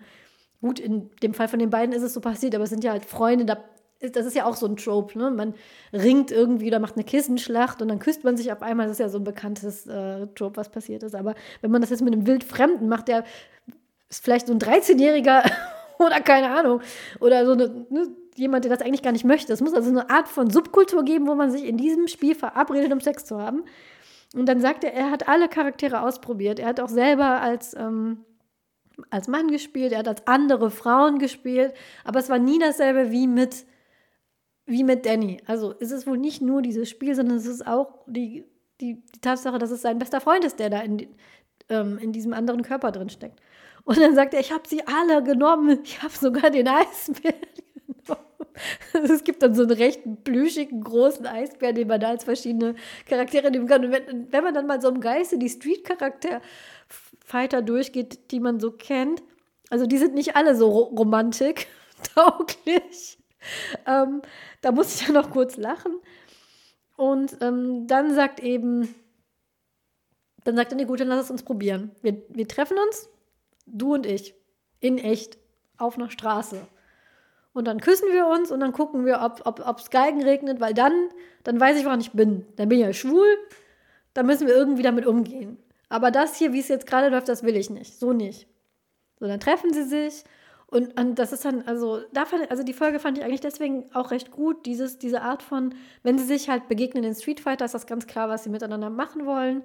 Und äh, rennen dann auch so wie, wie, wie in diesen ähm, Rom Romantikfilmen, wenn so die Leute auf, auf einer so einer Wiese oder auf so einem Strand aufeinander zurennen und dann sich ganz leidenschaftlich küssen. Da stehen sie dann halt und wissen so nicht so richtig, wie sie. So, jetzt küss mich. Und weichen sich so gegenseitig aus und so, weil sie gewohnt sind. Sie sind halt Männer, sie sind halt Bros. Die begrüßen sich allerhöchstens mal mit so einem ganz festen Handschlag oder so einem Schulterklopfen und wissen gar nicht, wie sie liebevoll miteinander umgehen mit ihren echten Körpern. Und dann ähm, küssen sie sich, sagen, es, da wäre nichts. Ob das jetzt wie weit oder nicht ist, ist dem werten Betrachter überlassen und haben dann so eine Diskussion, ob sie das jetzt äh, weiterführen oder nicht, denn die will halt gar nicht. Karl sagt, komm, lass doch jedes, jeden zweiten Sonntag oder so. Und dann ähm, prügeln sie sich eben, so richtig. Und das hatten wir ja vorhin schon beschrieben. Dann werden sie verhaftet. Dannys Frau holt ihn dann von der Polizeistation ab und fragt ihn, was ist los. Und dann sieht man nur, wie Danny einatmet, also anfängt zu erzählen und dann ist Schnitt dazu muss man noch mal eins kurz wissen, bei dem Hochzeitstagsdate, was Danny fast vergessen hätte, wartet seine Frau Theo auf ihn in einer Bar und wird von einem, während sie da wartet, von einem Fremden angesprochen. So, kann ich dir einen Drink ausgeben? Und sie schauen ihn an, offensichtlich findet sie ihn attraktiv und freut sich auch, dass sie da angesprochen würde, zeigt aber nur ihren Ehering und sagt, sorry, geht nicht und bringt das dann auch später als Argument an und sagt, hör mal, wenn du eine Affäre hast, ja, ist ja nicht so. Ich, könnt, ne, ich könnte auch Affären haben. Ich mach's aber nicht, weil ich uns treu bin. Ich verkneife mir das, auch wenn mich gerade ein gut aussehender Mann an der Bar angesprochen hat. Ich habe den weggeschickt. Und ähm, wie gesagt, dieser Cut. Und es ist der, sein nächster Geburtstag. Und sie, ähm, sie tauschen Geschenke aus. Seine Frau, also Theo, gibt ihm eine kleine Schachtel. Und Danny gibt ihr auch eine kleine Schachtel. Und in dieser ähm, Phase der Folge, wo er sich distanziert von Karl, auch weil er wieder näher an, äh, an seiner Frau dran sein will. Sie, sie, versuchen ja auch ein Kind zu bekommen und das in der äh, quasi in dem ersten Teil der Folge klappt das nicht, weil er sich durch dieses Spielen mit Karl immer mehr von ihr zurückzieht. Dann macht er diesen Cut, wo er ihn nicht mehr sehen will und dann schafft, schaffen sie es auch schwanger zu werden. Und dann kommt diese Konfrontation in, in der Gasse. Das ist da, wo sie dann schon im siebten Monat schwanger ist. Nach dem nächsten Cut ist das Baby schon da, nächste Geburtstagsfeier. Und während dieser Distanzierung hat er das Spiel weggepackt und diesen Nupsi, den man sich da in die Schläfe klebt, hat er in so eine kleine Schachtel getan. Und diese Schachtel kriegt er von ähm, seiner Frau zurück an dem Tag, an seinem Geburtstag. Und er gibt ihr auch eine Schachtel und das ist ein, äh, eine Ringschatulle. Und dann sehen wir beide, dass sie an dem Abend dieses Geburtstages verlässt Theo das Haus und lässt ihren Ehering zu Hause und geht wieder in diese Bar und wird auch wieder von einem attraktiven Fremden angesprochen.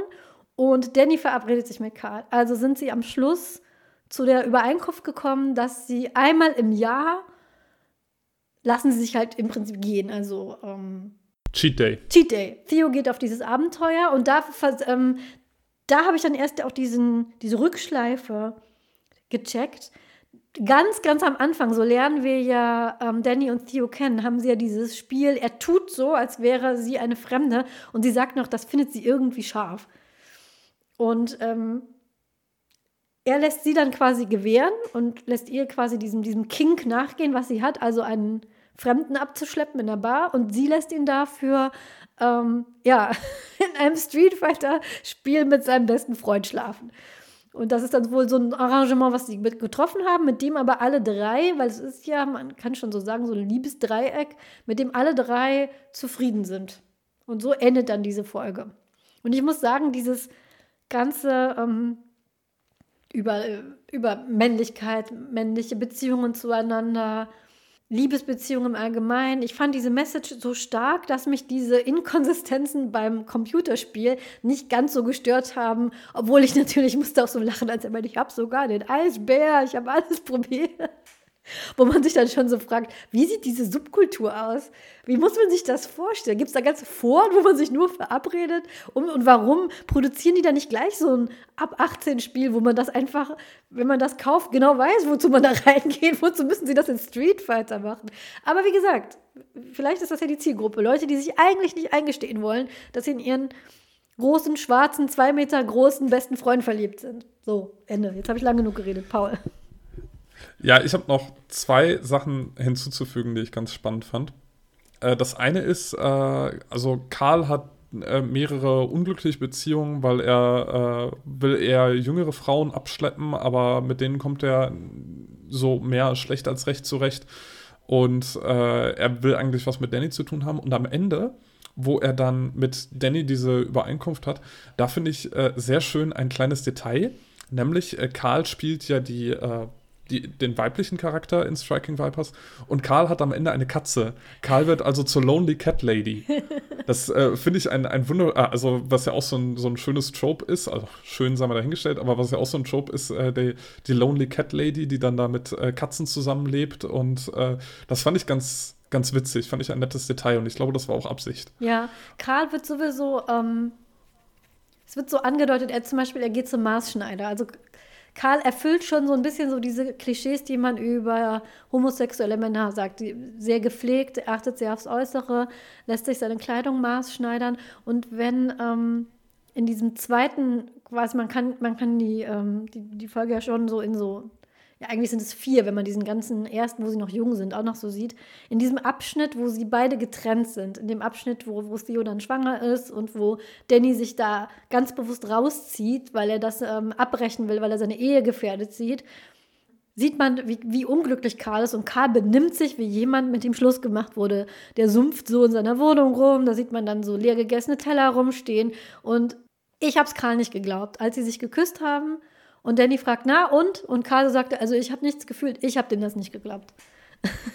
ich habe dem das nicht abgenommen. Sorry, Karl. Tut mir leid. Du kannst du deiner Katze erzählen oder deinem, deinem Schneider, aber mir kannst du das nicht erzählen. Ja. Und eine spannende Sache fand ich noch, äh, Karl hat zu Danny als Argument einmal gesagt, warum es so unproblematisch sei, was sie machen. Äh, also Danny hat die ganze Zeit eigentlich immer Zweifel, aber äh, Karl sagt einmal als Argument, it's not cheating, it's not real, it's like porn. Und das fand ich eine interessante Fragestellung auch, ist es das oder nicht? Also wenn sie da in der virtuellen Realität Sex haben, wie echt ist das? Wie äh, ist das Cheating? Also äh, ist ja auch schon alleine schon eine Debatte, ob, äh, wenn man in einer Beziehung ist, Pornos schauen, ob das Cheating ist oder nicht. Äh, weil das ja nicht der eigene Partner, die eigene Partnerin ist.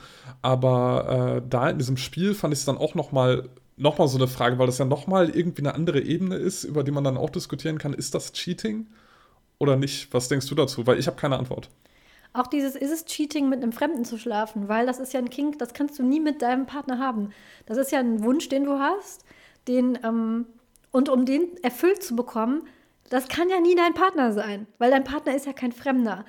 Das ist eine Sache, da kann man ein ganzes Fass mit aufmachen und ich glaube, meine Auffassung ist, es ist nicht Cheating, wenn es Konsens gibt.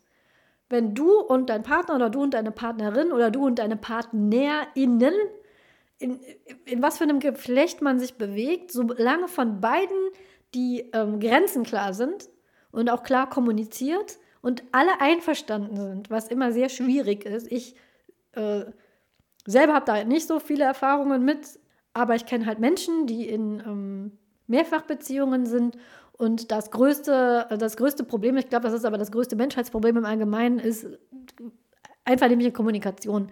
Es gibt natürlich dann auch Leute, die ähm, üben emotionalen Druck aus und, und sagen zum Beispiel, ähm, das ist ja gar nicht Betrug. Ne? Ähm, und für den anderen ist es das aber. Also ich, ich, ich rede hier wirklich von echtem Konsens, dass beide auf Augenhöhe wirklich der Auffassung sind, das ist in Ordnung und das greift unsere Beziehung nicht an. Und äh, in dem Sinne sehe ich das, was am Schluss passiert, nicht als Cheating, weil diese drei Menschen in diesem Konstrukt haben sich darauf geeinigt, wissen voneinander und fühlen sich offensichtlich auch nicht angefasst davon, was der, der, die jeweilige Partie mit der anderen unternimmt, weil ähm, Karl hatte ja auch keine Probleme damit, dass äh, Danny und Theo äh, verheiratet sind. Und Theo und Karl, was die haben, das scheint ja auch nicht kein Problem zu sein für ähm, Theo, weil Theo ja sich nicht trennt oder auszieht oder sonst was, sondern nur sagt, gut, du machst das. Das ist ein Bedürfnis, das kann ich offensichtlich nicht erfüllen weil du willst mit deinem besten Freund in einem Videospiel schlafen, warum auch immer. Es ist ein Bedürfnis, was du hast. Und ich habe aber dieses Bedürfnis, weil mich macht das an, mit Fremden zu schlafen. So, das ist jetzt ein Bedürfnis, können wir uns nicht erfüllen gegenseitig, aber wir lassen das gegenseitig zu. Und solange das funktioniert, ist es, glaube ich, nicht Cheating. Wenn es aber ähm, so ist, dass man da ein Problem mit hat, emotional, und der Partner macht das trotzdem gegen den Willen des anderen, dann ist das definitiv Cheating.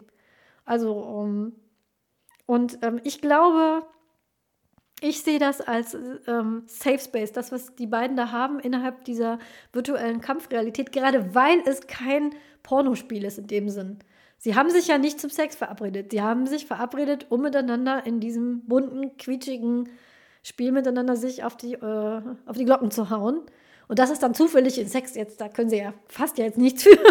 Und das ist schon so eine, ne, dieses so, ich mache das nicht mit meinem besten Freund, ich mache das mit einer, mit einer fiktionalen Figur. Und das ist schon so eine Art, ähm, glaube ich, äh, Art, mit der sie ihre gegenseitige, eine gesellschaftskonforme Art, weil es ja auch ein heterosexuelles Paar ist, Frau und Mann, mit der sie ihre Anziehung zueinander ausleben können. Ähm, dass das alles sehr am, ähm, zweideutig gehalten ist, sagt auch eine visuelle, ähm, ein visuelles Stilmittel. Das referenziert wohl. Das kann ich nur vermuten, weil ich das jetzt nur gelesen habe, weil ich den Film nicht kenne, auf den das referenziert. Es gibt einen Film von 2016, der heißt Moonlight. Und das ist ein äh, schwarzes Coming-of-Age-Drama. Und ähm, das ist ein, ein, ein schwarzer Jugendlicher, ist da im ist da die Hauptperson. Und Moonlight hat, das kann man, wenn man das googelt, hat ein sehr prägnantes Coverbild. Der wird gezeigt in so einem gesplitteten Bild, was zusammengesetzt ist aus ihm als Kind, ihm als Jugendlichen, ihm als Mann. Und die Farbgebung ist sehr prägnant. Das es geht von so einem Türkis in so einen Pinkton über. Und so ausgeleuchtet sind wohl auch die beiden Charaktere. Als bevor sie das Videospiel das allererste Mal spielen, sind sie so ausgeleuchtet und jede Black Mirror-Episode hat ja ihr eigenes Cover. Und die ist auch so, ist so, man sieht ihn zweigeteilt.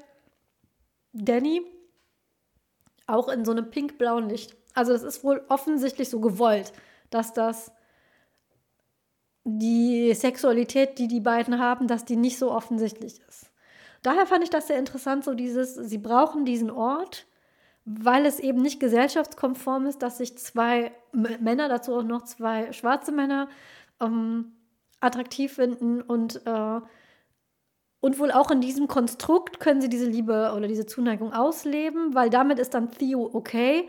Wäre Theo auch okay, wenn die wirklich einfach so zusammen wären? Wäre Theo damit okay? Wäre die Gesellschaft damit okay, dass so ein Vorstadtpapa noch einen Zweitliebhaber hat, der dann so ein, keine Ahnung, ein Mode-Grafikmensch aus der, aus der Stadt ist? Ich, ich glaube nicht. Und daher glaube ich, dass das, das, das ist so die Botschaft für mich, dass die sich einen Ort suchen, wo ihre Zuneigung gesellschaftskonform ist. Und das finde ich eigentlich, ich fand das eine starke Botschaft, die, die sich auch so, ähm, auch in diesem wiedergespiegelt, wie du meintest, dieser Kampf auf der äh, echten Gasse, und der Kampf in der virtuellen Gasse, wie, wie unterschiedlich diese beiden Orte sind und so. Ne? Und wir gucken uns an, wie, wie, wie eben diese Liebesszenen zwischen diesem offensichtlich fiktionalen Paar in einem sehr bonbonbunten Umfeld. Würden wir uns das so angucken, wenn das zwei schwarze Männer wären? Würde das Netflix so filmen und, und senden? Wie viele Filme kennst du, die du einfach so im Kino gesehen hast, wo zwei schwarze, erwachsene Männer miteinander Sex haben? Ich glaube, ich habe noch nie einen Film gesehen, wo das einfach so vorkam. Ja, heterosexuelle äh, Sexszenen kommen in fast allen Blockbustern irgendwann mal vor, die ähm, ab 16 sind. Aber so eine Szene, die zeigst du nicht einfach so. Nicht einfach so im Fernsehen, nicht einfach so im. Und das ist, finde ich, auch so interessant. Ne? So, es sind ja dieselben Personen, die stecken ja da drin. Und sie sagen auch, es geht nicht um diese virtuellen Körper, weil sie haben es ja mit dem Eisbären probiert. Dieser Eisbär geht mir für Kopf. Das war nicht dasselbe wie mit dem Eisbär.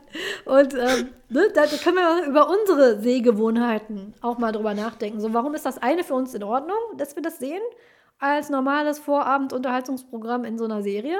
Und das andere wäre aber anrüchig, besonders, obwohl es ja dieselben Menschen sind, die dieselbe Sache machen, nämlich sie die zeigen ihre körperliche Zuneigung zueinander. Das finde ich super spannend auf ganz vielen Ebenen. Und deswegen kann ich diese Folge, diese ganzen Gaming-Sachen wirklich verzeihen, muss ich sagen. Weil ich finde die Botschaft einfach nicht nur, es hat ja noch nicht mal so eine, so eine moralische Botschaft, aber es wirft ganz viele Fragen auf, die man sich auch selber mal beantworten muss. Und dafür finde ich diese Folge echt stark. Ja, ich finde es spannend, weil ich habe ja eingangs erwähnt, dass Black Mirror sich dadurch auszeichnet, so Einzelschicksale zu zeigen und so die Geschichten von einzelnen Personen, die eben in dieser Zukunft leben. Und hier finde ich es so spannend, weil äh, das hier auch wieder großartig gelungen ist und es natürlich in dem Moment, wo man es auf die Gesellschaft überträgt, unfassbar viele Fragen aufwerfen würde. Wenn wir jetzt sagen würden, wir äh, äh diskutieren nicht die Beziehung zwischen Carl, Danny und Theo, sondern wir diskutieren, was bedeutet so ein Spiel, was bedeuten diese technischen Möglichkeiten für die Gesellschaft, wenn man jetzt an, äh, was weiß ich, Pädophilie oder solche schlimmen Sachen denkt, ähm, was da alles passieren könnte, äh, wenn es diese Möglichkeiten gibt, äh, ob im Positiven, im Negativen, wie auch immer. Äh, und darum geht es in der Folge nicht. Und das finde ich tatsächlich sehr spannend gemacht und ähm, das erlaubt dann auch nochmal so eine eigene Diskussionsgrundlage. Und ja, äh, ich verstehe all deine Punkte. Ich mag die Folge auch grundsätzlich schon, aber äh, mich werfen diese, diese ganzen Gaming-Fragen, die ich habe, dann doch äh, immer wieder sehr raus. Und ich bleibe dann immer so bei dem Technischen hängen. Und ähm, das hat mich so ein bisschen irritiert. Also äh, für mich ist das eine der Top-Folgen, die ich von Black Mirror gesehen habe. Und ich glaube, ich gebe ihr nur deswegen nicht zehn Punkte, weil, weil, also da hätten sie sich ein bisschen mehr Gedanken drüber machen müssen. Und das haben sie da, ich fand, sonst war das, ist das immer sehr gründlich und auch sehr schlüssig, aber es reißt einen, wenn man Computerspiele gespielt hat, doch so ein, zwei Mal ein bisschen raus. Und ich dacht, dachte mir, das haben doch bestimmt Leute gemacht, die Computerspiele gespielt haben, sonst wären diese Anspielungen einfach alle nicht da. Deswegen nur 9 von 10 Sternen für mich für diese Black Mirror-Episode. Nur. Nur. Und da flattert der dritte Spoiler-Tukan schon ins Bild. Genau, da kommt der nächste angeflogen und zwar für die Folge White Christmas. Das ist Staffel 2, Folge 4. Und ich kann ja mal mein Glück versuchen, hier äh, eine Kurzzusammenfassung zu machen. Das ist eine Folge, eine der längsten Black Mirror-Folgen. Äh, aber auch, äh, ich glaube, nur 75 Minuten lang. 74. Und 74, Sorry. danke. Und äh, die Folge besteht im Grunde aus drei Kurzgeschichten, die in eine Rahmenhandlung eingebettet sind. Also es äh, gehört alles zusammen und es ist auch alles miteinander verknüpft. Aber äh, im Grunde sind das hier drei Black Mirror-Geschichten in einer großen Gesamtgeschichte. Und äh, ich, äh, ich, hatte ja am Anfang gesagt, dass San Junipero meine Lieblingsfolge ist, aber mein liebstes Stück Black Mirror von allem ist tatsächlich hier die zweite Episode und wir werden äh, da gleich in der Tiefe drüber reden. Und ich versuche jetzt erstmal die äh, Rahmenhandlung grob zusammenzufassen oder zumindest den ersten Teil der Rahmenhandlung. Wir sind in einer Winterlandschaft und äh, in einer kleinen Hütte leben zwei Männer. Der eine Mann äh, ist gerade aufgewacht und äh, kommt in die Küche und dann unterhalten sie sich. Matt und Joe. Matt steht gerade in der Küche und er sagt zu Joe, ah, äh, lass uns doch mal reden. Äh, sie befinden sich offenbar schon seit fünf Jahren in dieser äh, Hütte. Matt möchte gerne so ein bisschen was über Joes ja, Herkunft erfahren. Wir wissen gar nicht genau, was die da machen und warum die in der Hütte sind und warum sie sich fünf Jahre lang nicht unterhalten haben. Aber anscheinend sind sie seit fünf Jahren in dieser Hütte. Und äh, Joe will irgendwie nicht so richtig rausrücken mit der Sprache. Und Matt sagt dann, ja, es gibt aber einen Grund, warum wir alle hier sind. Und Joe fragt ihn dann, was ist denn dein Grund, warum du hier bist? Und dann äh, fängt Matt an zu erzählen. Das ist die erste äh, Kurzgeschichte, die wir erfahren. Und Matt ist nämlich nicht von Beruf, aber so, so in seiner Freizeit ist er quasi Pickup-Artist. Also äh, ein Typ, der sich darauf spezialisiert, äh, Frauen abzuschleppen und äh, ins Bett zu kriegen. Und er ist nicht nur Pickup-Artist für sich selber, sondern er ist so eine Art Coach. Also so ein Pickup-Artist der schlimmsten Sorte, wenn man so will. Und was er macht, ist, er ähm, äh, coacht einen äh, jungen Mann, der äh, an Weihnachten auf einer Party ist, auf einer Firmenparty von einer Firma, bei der er gar nicht arbeitet. Und Matt sitzt vor seinem Computerbildschirm und schaut durch dessen Augen. Also äh, dieser junge Mann hat äh, in seinen Augen Kameras installiert und Matt kann durch diese Augen hindurchsehen und sieht alles, was er sieht und hört auch alles, was er hört und gibt äh, dem jungen Mann äh, Anweisungen, wie er denn ähm, die Frau, die ihm da gefällt, äh, abschleppen kann. Gleichzeitig ist es auch so, äh, dass das so eine Art Coaching-Programm ist, was er anbietet, äh, anscheinend gegen viel Geld.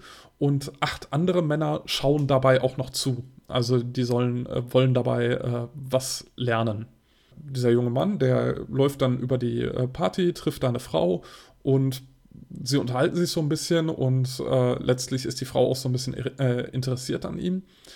Und dann äh, zieht er sich zurück, weil er sich mit äh, Matt unterhalten will. Und das kann er natürlich nicht, äh, während die äh, Frau dabei ist und äh, holt sich so ein paar Ratschläge von ihm ab und äh, fragt ihn und sagt, dass er sich irgendwie unsicher ist. Und die Frau bemerkt ihn dabei, wie er das macht. Und glaubt, dass der junge Mann Stimmen hört. Also der, nicht, dass er irgendwie, nicht, dass er irgendwie einen Knopf im Ohr hat, sondern dass er tatsächlich so ein bisschen äh, verrückt ist und äh, Stimmen hört. Und äh, sie sagt ihm, ich höre auch Stimmen und äh, ich möchte, dass du mitkommst und dass wir, dass wir jetzt den Abend miteinander verbringen. Lirum Larum, ich kürze es ein bisschen ab. Äh, sie gehen zu ihr nach Hause und äh, sie sagt, äh, wir müssen irgendwas gegen diese Stimmen unternehmen und äh, flößt ihm dann äh, Gift ein, was er nicht weiß. Also sie gibt ihm einen Cocktail und der ist vergiftet. Und äh, dann trinkt sie von dem Cocktail selbst. Es ist also sozusagen ein erweiterter Suizid, wenn man so will. Dann stirbt er und Matt versucht alle Beweise zu vernichten, dass äh, er das alles beobachtet hat, auch wie die äh, Frau ihn, äh, den jungen Mann getötet hat, aber wird dann, äh, wie wir später erfahren, von der Polizei erwischt. Wenn man an dem Punkt ist in der Geschichte, hat man schon so eine Vermutung, es redet fast nur Matt. Und Matt erzählt eben Joe, wie er diesen Mann da durchcoacht. Und es ist sehr klar, Matt ist nicht nur unglaublich charismatisch, er wird gespielt von John Hamm. Wenn ihr wisst, wer John Hamm ist, dann wisst ihr, dass das. Das muss ein charismatischer Charakter sein. John Hamm ist nicht nur unglaublich attraktiv, sondern sprüht auch vor Charisma. Und spielt da jemanden, der A, sehr überzeugt von sich selber ist und B, aber auch sehr so die Psyche von anderen liest. Also was wollen die hören, ähm, was kommt bei denen gut an. Und da hat man schon so den Verdacht, so, das ist wohl auch die Rolle, die er dem anderen gegenüber an, wohl spielt. Weil man ja so gar nicht weiß, warum die beiden überhaupt, es wird mal kurz davon geredet, dass sie äh, heute nicht arbeiten müssen, weil ja, es wäre ja Weihnachten. Aber dass er irgendwie versucht, was aus ihm rauszukitzeln anscheinend oder ihn zu irgendwas zu kriegen. Das ist so das Erste, was einem so auffällt. Und dass er ihm nicht ganz die Wahrheit sagt. Weil das, äh, er erzählt von diesem Job, der so, äh, den, den, er gemacht hat und äh, dass es eher so ein Hobby war, aber dass der junge Mensch dann gestorben ist und dass er ihn vor allem hat einfach sterben lassen und alle Beweise vernichtet hat, das erzählt ihm nicht. Er erzählt ihm, ja, er hat ihn dann, äh, äh, er war ja offensichtlich erfolgreich und dann hat er ausgeschaltet, weil er würde ja niemals das beobachten, wenn sie dann ein Date haben. So weit wird er nicht gehen. Und äh, am nächsten Tag hätte er dann aus den Nachrichten erfahren, dass der gestorben ist. Und ähm, das stimmt ja nicht. Und deswegen, also er lässt bestimmte Sachen, die wir als ZuschauerInnen sehen, erzählt er aber dem anderen nicht. Ja.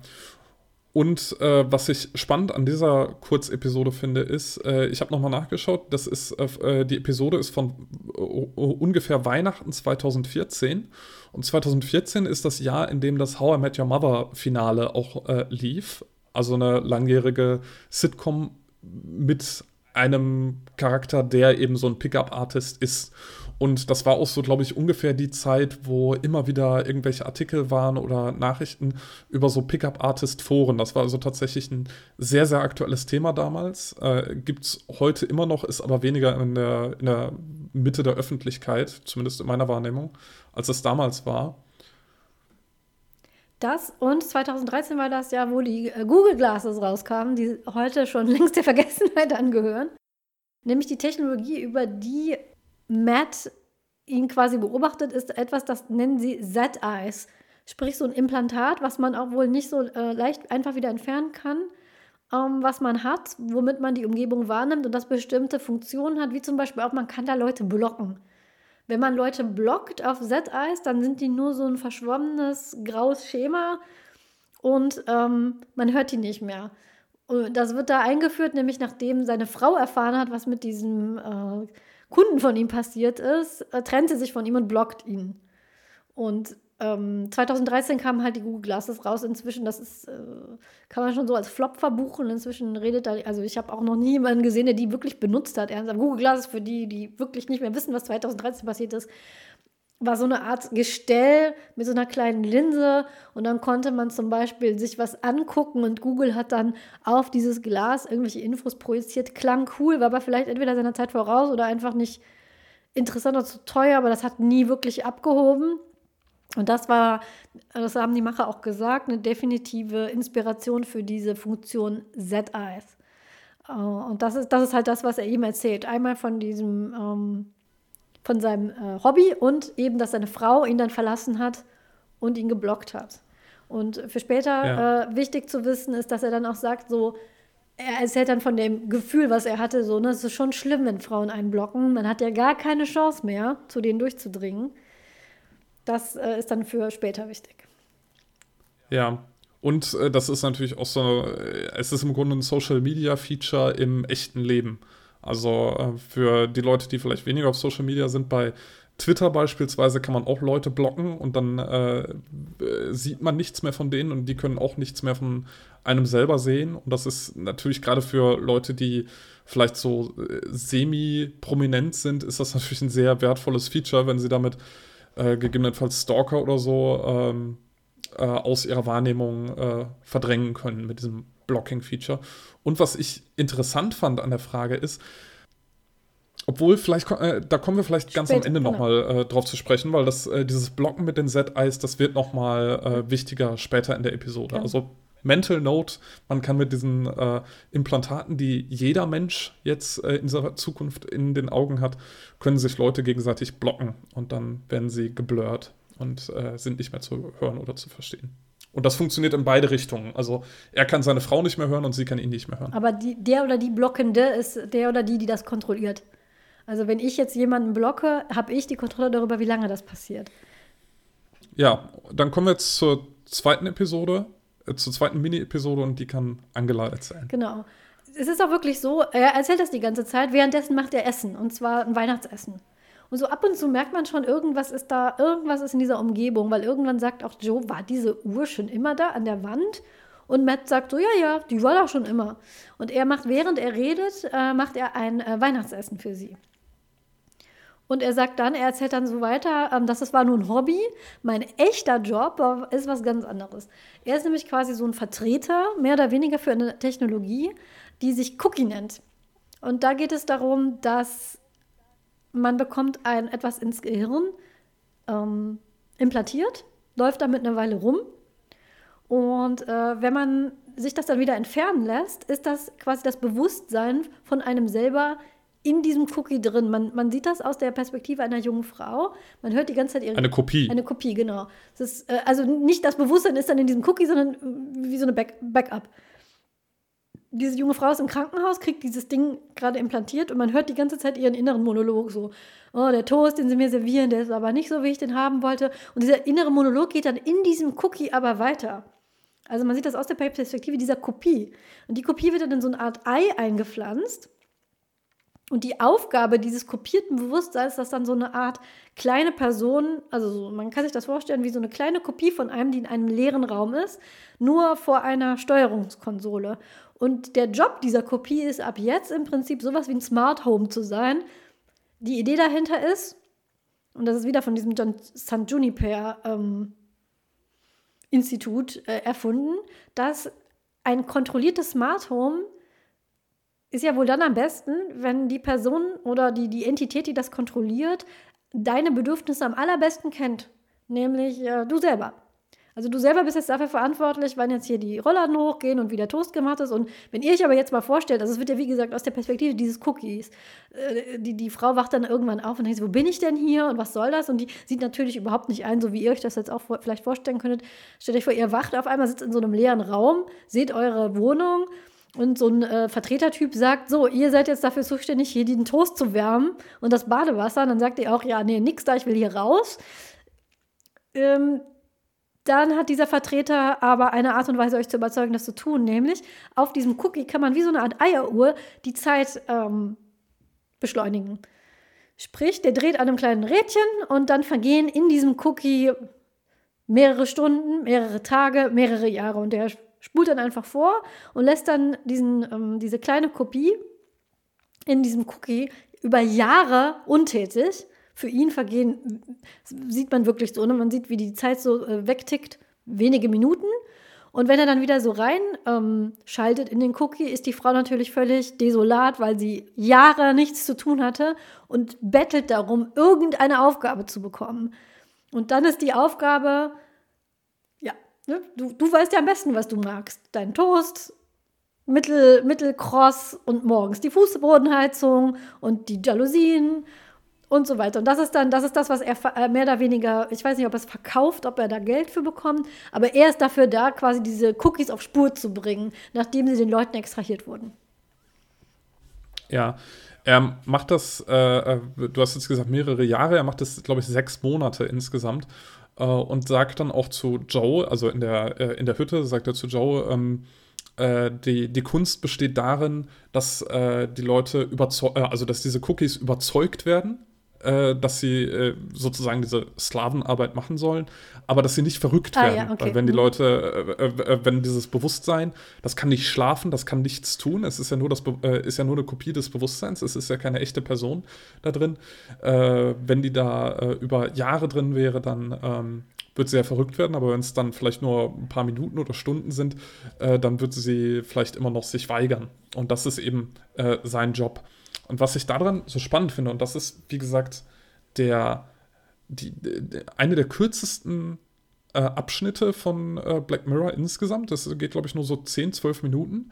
Aber trotzdem finde ich das den, den spannendsten Teil und das Interessanteste überhaupt in Black Mirror, weil es für mich so die Frage aufwirft, ähm, wo ist die Grenze zwischen Code und Menschlichkeit, weil äh, John Hamm sagt, äh, also der, der Matt sagt in dieser Rolle immer wieder, Your code, simulated brain full of code. Oder äh, er, er macht halt klar, das ist keine menschliche Person, die darin ist. Und deswegen kann er mit ihr auch machen, was er will. Und da äh, frage ich mich dann immer so, wo ist denn die Grenze? Also wenn wir jetzt äh, sagen würden, wir hätten einen, einen Roboter, so einen Staubsaugerroboter, dem gestehen wir auch keine Menschenrechte zu. Ähm, aber hier in dieser Episode, da denkt man sich dann schon, das ist doch eine quasi menschliche Person, so viel äh, Bewusstsein, wie sie hat und äh, was sie sich wünscht und äh, was sie weiß und so weiter. Und das ist für mich so die, die unglaublich spannende Frage. Also ich bin auch Softwareentwickler, deswegen ja. kommt, das, äh, kommt das bei mir so durch. Wo würden wir die Grenze ziehen, wenn wir jetzt immer bessere künstliche Intelligenz schaffen können, die noch über Chatbots und alles Mögliche und Roboter hinausgeht? Ähm, die quasi nicht mehr vom Menschen zu unterscheiden ist. Und es gibt in einigen Aspekten schon künstliche Intelligenz, die nicht mehr von Menschen unterscheiden ist. Und wo würden wir da die Grenze ziehen, was für Rechte diese, äh, dieser Code hat? Und das äh, finde ich einen, einen richtig tollen Aufhänger, um genau da diese Frage zu stellen. Und äh, wie, wie sieht das denn aus? Ich finde das auch sehr spannend, vor allem, weil es äh, in meinen Augen auch noch mal einen Schritt weiter geht als äh, San Junipero, wobei ich jetzt gerade gar nicht weiß, ist das, das ist die, die siebte Episode der wievielten Staffel kam es nach oder vor San Junipero? Ich weiß es gar nicht. Das, das kam, das kam äh, zwei Staffeln vor San Junipero, White Christmas. Und ich finde es interessant, weil ich habe die Folgen ja in einer anderen Reihenfolge gesehen und ich finde, für mich geht das noch mal einen Schritt weiter als San Junipero, weil in San Junipero ist ja das Bewusstsein digitalisiert quasi. Und da ist es dann so gut, du hast das Bewusstsein digitalisiert, dann kann ich auch eine Kopie davon machen. Aber was ist denn, wenn du in, das, in der Software eine Kopie von was machst? Dann, und das aber selber, also ihr nehmt einfach zum Beispiel eine Textdatei, kopiert die. Und wenn ihr beides umbenennt, dann könnt ihr doch eigentlich nur noch am quasi am Erstellungsdatum sehen, was war denn jetzt das Original und was nicht, rein von der, von den, von den Spezifikationen, von dem, was die Datei kann, unterscheiden die sich ja nicht voneinander. Das fand ich auch sehr krass so, ne? Okay, San Juniper kann diese Leute digitalisieren und dann können die Kopien von denen machen und mit den Kopien können die anscheinend machen, was sie möchten. Ich fand das auch interessant, so, wenn das jetzt wirklich nur Code ist, warum setzt nicht ein Programmierer dahin? der das, äh, der, der, der ihr das quasi dieses, der, ähm, sein Job ist ja, er macht das Setup. Das, so so ähm, redet er auch. Und die Frau wacht irgendwann auf, kommt runter und sagt, ist das Setup fertig? Wenn das jetzt Code wäre, nur Code, dann würden die dann Software-Ingenieur hinsetzen. Aber nein, sie nehmen einen, sie nehmen einen Menschen, der psychologisch sehr geschult ist und weiß, wie er mit Menschen umgeht. Und das ist von Anfang an klar, dieser ähm, Matt ist jemand, der sehr genau weiß, wer mit Menschen umzugehen hat und wie er sie dazu kriegt, das zu tun, was er von ihnen möchte. Und offensichtlich ist ja dieses Bewusstsein auch von den, äh, seinen Arbeitgebern da, dass sie so jemanden brauchen. Und äh, wenn das jetzt nur Code wäre, könnte man ja im Prinzip diese, diesen Cookie umprogrammieren und reinprogrammieren, du bist dafür da, das Haus in Ordnung zu halten. Da bräuchte man ja keinen Psychologen für. Und das finde ich ähm, finde ich schon spannend. Äh, und es ist halt, halt auch die Frage, wissen die Leute, die sich so ein Ding kaufen, das? Oder was wird denen erzählt? Weil mir kam die Frau, die da jetzt ähm, dieses Ding jetzt äh, besitzt, nicht vor wie jemand, der gerne ihre Umgebung quält. Die kam hervor schon e-, eher reich, eher wohlhabend, auch das ganze Interieur sieht eher wohlhabend aus, aber die kam mir jetzt nicht vor wie so ein seelenloser Menschenquäler. Daher kann ich mir nicht vorstellen, dass das besonders viele Leute wissen, was da wirklich passiert und was das für Implikationen hat. Ich fand das auch, diese Cookie-Technologie fand ich sehr, sehr spannend und ähm, auch diese Art und Weise, also John Hamm spielt diese Rolle auch wirklich, dieser charmante, ja, äh, Folterknecht, kann man schon sagen, ne, der auf so eine ganz freundliche Art sagt, so, ähm, gut, du willst das nicht machen, dann kriegst halt jetzt nichts zu tun, sechs Monate lang. Und dem das offensichtlich auch null ausmacht. Genauso wie es ihm wenig ausgemacht hat, dass sein Klient eben verstorben ist. Die einzige Sorge, die er sich gemacht hat, ist, dass auf ihn zurückfällt. Aber äh, ich hatte nicht das Gefühl, er hat wirklich Mitleid mit diesen Menschen. So macht es ihm eben nichts aus, äh, mal eben jemanden, die offensichtlich ein Bewusstsein hat, sechs Monate lang ähm, leiden zu lassen. Und ähm, das ist dann eben, das ist, das finde ich an dieser Folge auch so gut. Jeder Abschnitt davon generiert neue Fragen. So, und dann fragt man sich, okay, das ist also was, so, wir haben jetzt erfahren, was für ein Mensch das da ist und was der gut kann. Und jetzt haben wir diese Technologie, diese Cookie-Technologie. Und dann, zumindest ich, habe dann den, direkt den Verdacht so, sie sind in einer Umgebung. In einer Umgebung, die offensichtlich verändert werden kann. Ähm, so richtig erfahren, wie sie da gelandet sind, tun wir nicht. Und es ist wohl sehr viel Zeit vergangen. Sind das zwei Cookies? Sind da, äh, redet er gerade mit einem Cookie? Sind wir gerade in so einem Cookie drin, der vielleicht dann anders aufgebaut ist, weil diese Frau sitzt in so einem ganz leeren, äh, in so einer ganz leeren Umgebung. Aber ähm, da, wo sie sitzen, das scheint so eine Art äh, Hütte zu sein. Draußen schneit es. Äh, befinden wir uns gerade vielleicht auch in einer virtuellen Umgebung? Das ist das, und äh, bevor der dritte Abschnitt dann losgeht. Und der ähm, das ist nämlich ähm, dieses Talent von, ähm, von Matt. Er bringt dann ihn zum Reden. Genau, der dritte Abschnitt ist dann Joes Geschichte, warum, warum Joe da ist. Äh, jetzt erfahren wir so langsam, was, was es eigentlich damit aus sich hat. Joe erzählt also seine Geschichte. Und bei ihm ist es so, dass äh, er ist, äh, das lässt sich so schlussfolgern aus so ein paar Sachen, die man dann erfährt. Er ist ein religiöser Mensch und äh, seine Frau ist schwanger äh, und äh, er findet in einem ähm, Papierkorb bei sich zu Hause findet er einen äh, Schwangerschaftstest, der positiv ich ist. Ich glaube aber nicht, dass seine, sie sind, die sind nicht verheiratet, sie sind relativ frisch zusammen, oder? Sind sie wirklich verheiratet? Er sagt immer nur, seine Freundin, also die kennen sich noch nicht so lange, sie haben sich über die Arbeit kennengelernt und ihr Vater kann sie nicht leiden. Aber ob sie verheiratet sind, wird, glaube ich, nicht gesagt. Äh, ja, okay, das weiß ich jetzt gerade auch nicht sicher. Also seine Freundin auf jeden Fall. Äh, sie, sie, leben zusammen. Das kann man auf jeden Fall sagen. Und er findet einen Schwangerschaftstest, einen positiven Schwangerschaftstest im Papierkorb und konfrontiert sie, warum äh, sie ihm das nicht gesagt hat. Und äh, sie sagt ihm dann, dass sie äh, das Kind eigentlich nicht haben will. Äh, und wir wissen nicht genau, warum äh, sie es nicht haben will. Und er kann aber äh, das überhaupt nicht äh, ertragen und er will auf keinen Fall, dass sie das Kind abtreibt. Aus der weiblichen Perspektive kann ich dir sagen, alles, was wir von der Beziehung sehen, wird von ihm beschrieben und die ähm, Schere von was er erzählt und was wir sehen, ist, die kann gar nicht größer sein. Er beschreibt das als eine total harmonisch tolle Beziehung und man merkt, sie ist super unglücklich in dieser Beziehung. Daher hatte ich, also ich weiß nicht mehr, ob es, da müsste ich noch mal in die Folge rein. Ich hatte den Eindruck, die kennen sich noch nicht so lange Und sie ist eigentlich nicht zufrieden in der Beziehung. Und daher hat es mich auch nicht überrascht, dass sie nicht das Kind nicht haben will. Das nur als Einwurf. Entschuldigung, erzähl weiter. Ja, ich, ich, meinte, ich meinte auch nur, dass wir nicht konkret den konkreten Grund erfahren. Mhm. Also sie sagt es nicht spezifisch. Und äh, ja, du hast recht. Also wir sehen vorher so ein paar Szenen, wo sie dann zum Beispiel beim Karaoke sind und äh, da gibt es dann auch so schon zum Beispiel so das äh, so, so schöne Bildsprache, dass dann das ähm, äh, Mikrofon beim äh, Karaoke komplett übersteuert und äh, out of tune ist und äh, da merkt man schon irgendwie, es äh, funktioniert nicht so ganz. Ähm, die Konsequenz ist jedenfalls, dass sie sich streiten, während äh, nachdem sie schwanger ist und dass sie ihn dann blockt. Also sie macht dann genau das gleiche, was Matt vorher von seiner Frau widerfahren ist. sie blockt ihn und Joe äh, läuft ihr hinterher und äh, spioniert ihr so ein bisschen nach und versucht äh, rauszufinden, wo sie ist. Und ähm, äh, läuft ihr hinterher, versucht sie immer wieder zu überzeugen und irgendwann ist es dann so, dass er sie auf offener, äh, auf offener Straße anschreit. Sie sieht ihn natürlich, sie weiß, dass es äh, Joe ist, aber sie hört ihn nicht und irgendwelche Passanten rufen dann ähm, die Polizei.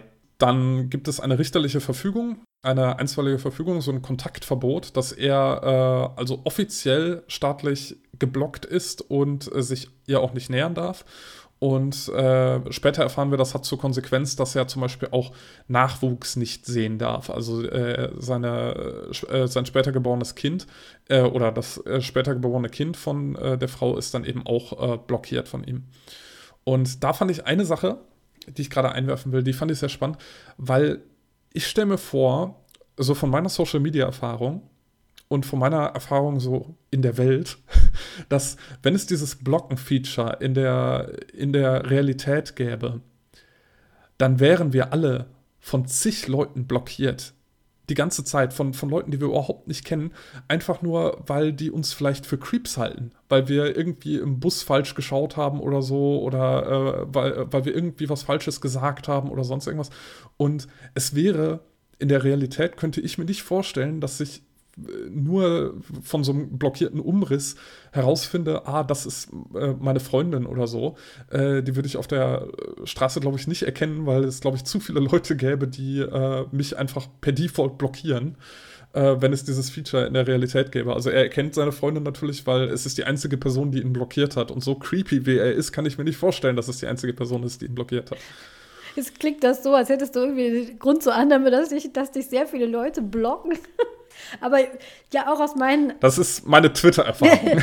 auch aus meiner Erfahrung kann ich sagen, dass ich schon in Social Media wurde ich schon für Sachen geblockt, Sachen wie äh, Diskussionen übers Essen.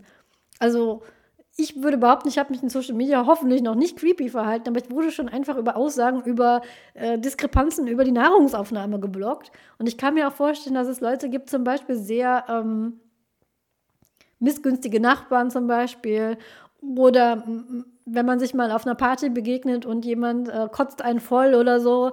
Und ähm, ich kann mir auch vorstellen, dass, äh, dass man nicht nur von, dass jemand wie er, der so auftritt, nicht nur von einer Person geblockt wird. Deswegen finde ich dieses Block-Feature auch so ein ähnliches Feature kam in einer anderen Folge auf Archangel und auch da habe ich da wird da werden Sachen geblockt, die für Kinder schädlich sein könnten, die die Serotonin-Level heben. Und da frage ich mich genauso wie ich mich bei Archangel auch gefragt habe, das ist doch teilweise ähm, auch nicht förderlich, weil du kannst ja dann zum Beispiel stell dir vor einfach du bist auf einem Festival und ähm,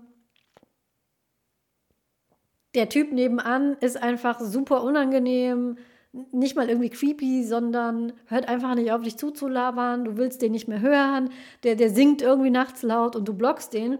Und dann gehst du nach Hause, wäschst deine Klamotten, gehst zur Arbeit und dann ist das dein Kunde.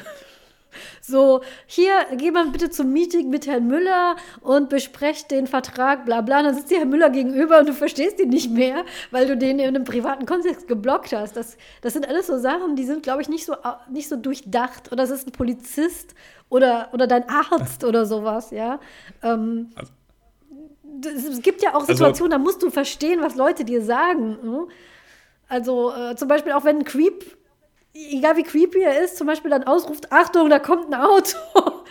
den möchtest du hören, auch wenn du den mal geblockt hast. Also das, das sind so Sachen, da, da haben die, glaube ich, nicht so weit gedacht.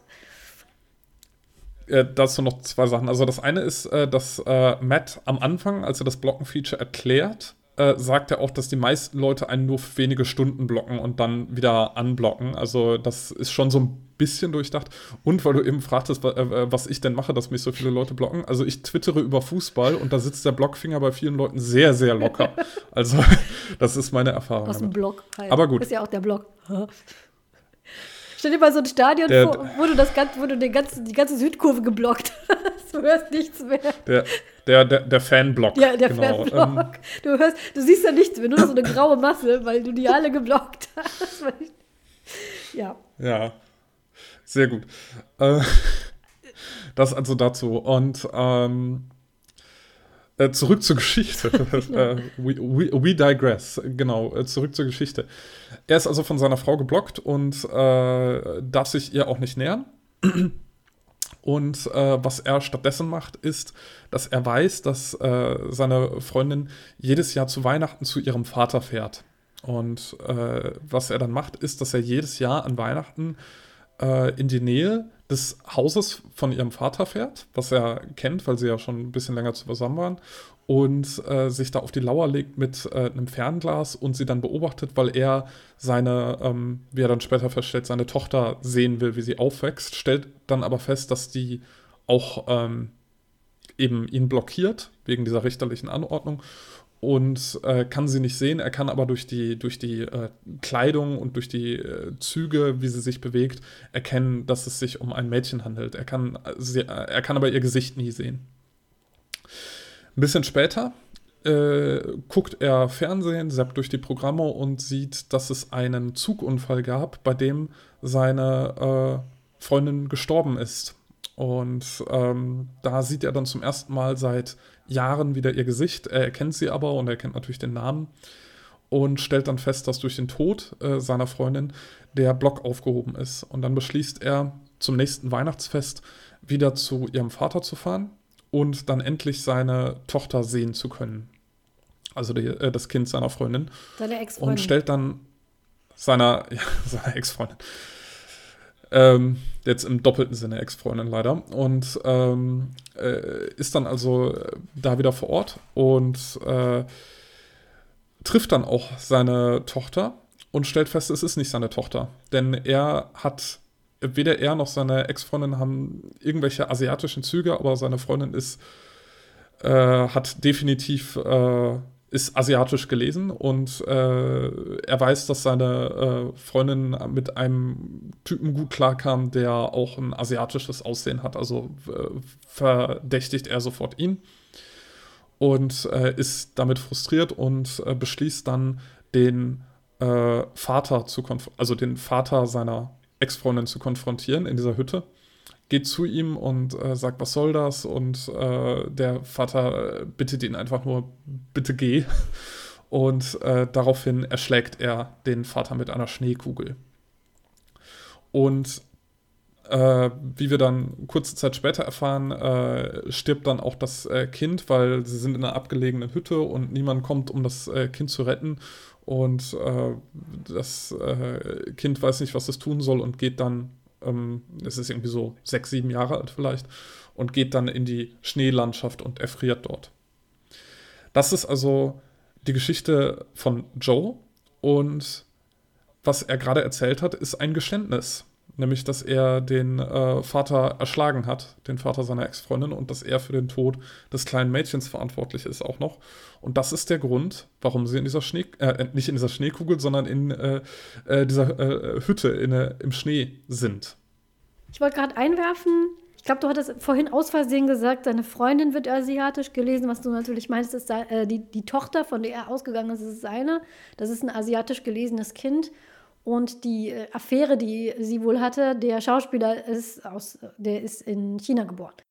Also ist das ein halb chinesisches Kind und sehr offensichtlich nicht von ihm.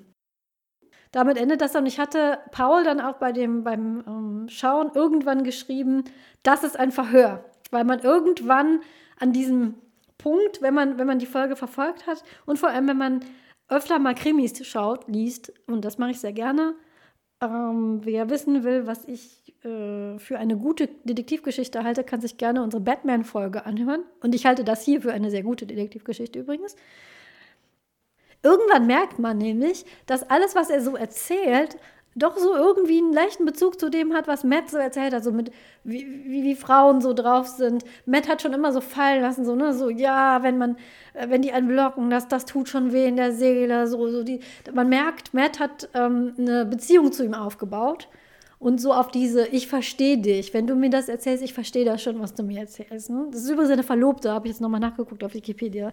Seine Verlobte, die war noch nicht okay. verheiratet, waren aber schon eine Weile zusammen und ähm, wie unfair dieses Blocken ist und, ähm, und, und dadurch, dass er eben diese, diese Cookie-Geschichte erzählt hat, hat man dann ne, erst so, das sind vielleicht Cookies und dann, das, das scheint ein Cookie-Verhör zu sein. Und genauso ist das dann auch. Er hat ihn verhört, um ein Geständnis zu bekommen. In diesem Cookie. Und hat die Zeit dann auch ähm, drehen lassen. Und hat es auch alles an Weihnachten gesetzt und hat die, den Cookie auch so eingerichtet wie diese Hütte, wo er den äh, Vater erschlagen hat und alles, um eben die visuellen Aspekte auch entsprechend anzuregen. Und genau wie der Vater kocht er auch. Also der Vater war gerade dabei, das Weihnachtsessen quasi zu machen und das macht er dann auch, um quasi diese, auch das, was auf dem Tisch steht. Und äh, das merkt man dann irgendwann, dass er ihn so in dieses Setting zurücklockt.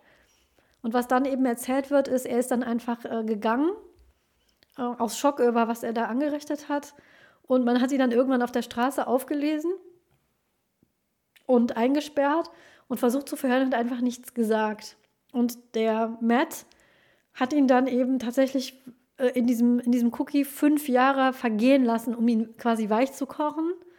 Und ähm, wenn man dann ähm, rauszoomt, eine Ebene raus, sieht man ihn dann eben da sitzen und sagen, ich habe den, den PolizistInnen um ihn herum sagen, ich habe jetzt das Geständnis und die sind sehr beeindruckt und sagen, ui, wir, wir haben, ne, wir haben es ewig probiert und der Typ kommt hier rein und nach fünf Minuten hat das Geständnis. Und also, naja, es waren ja nicht fünf Minuten.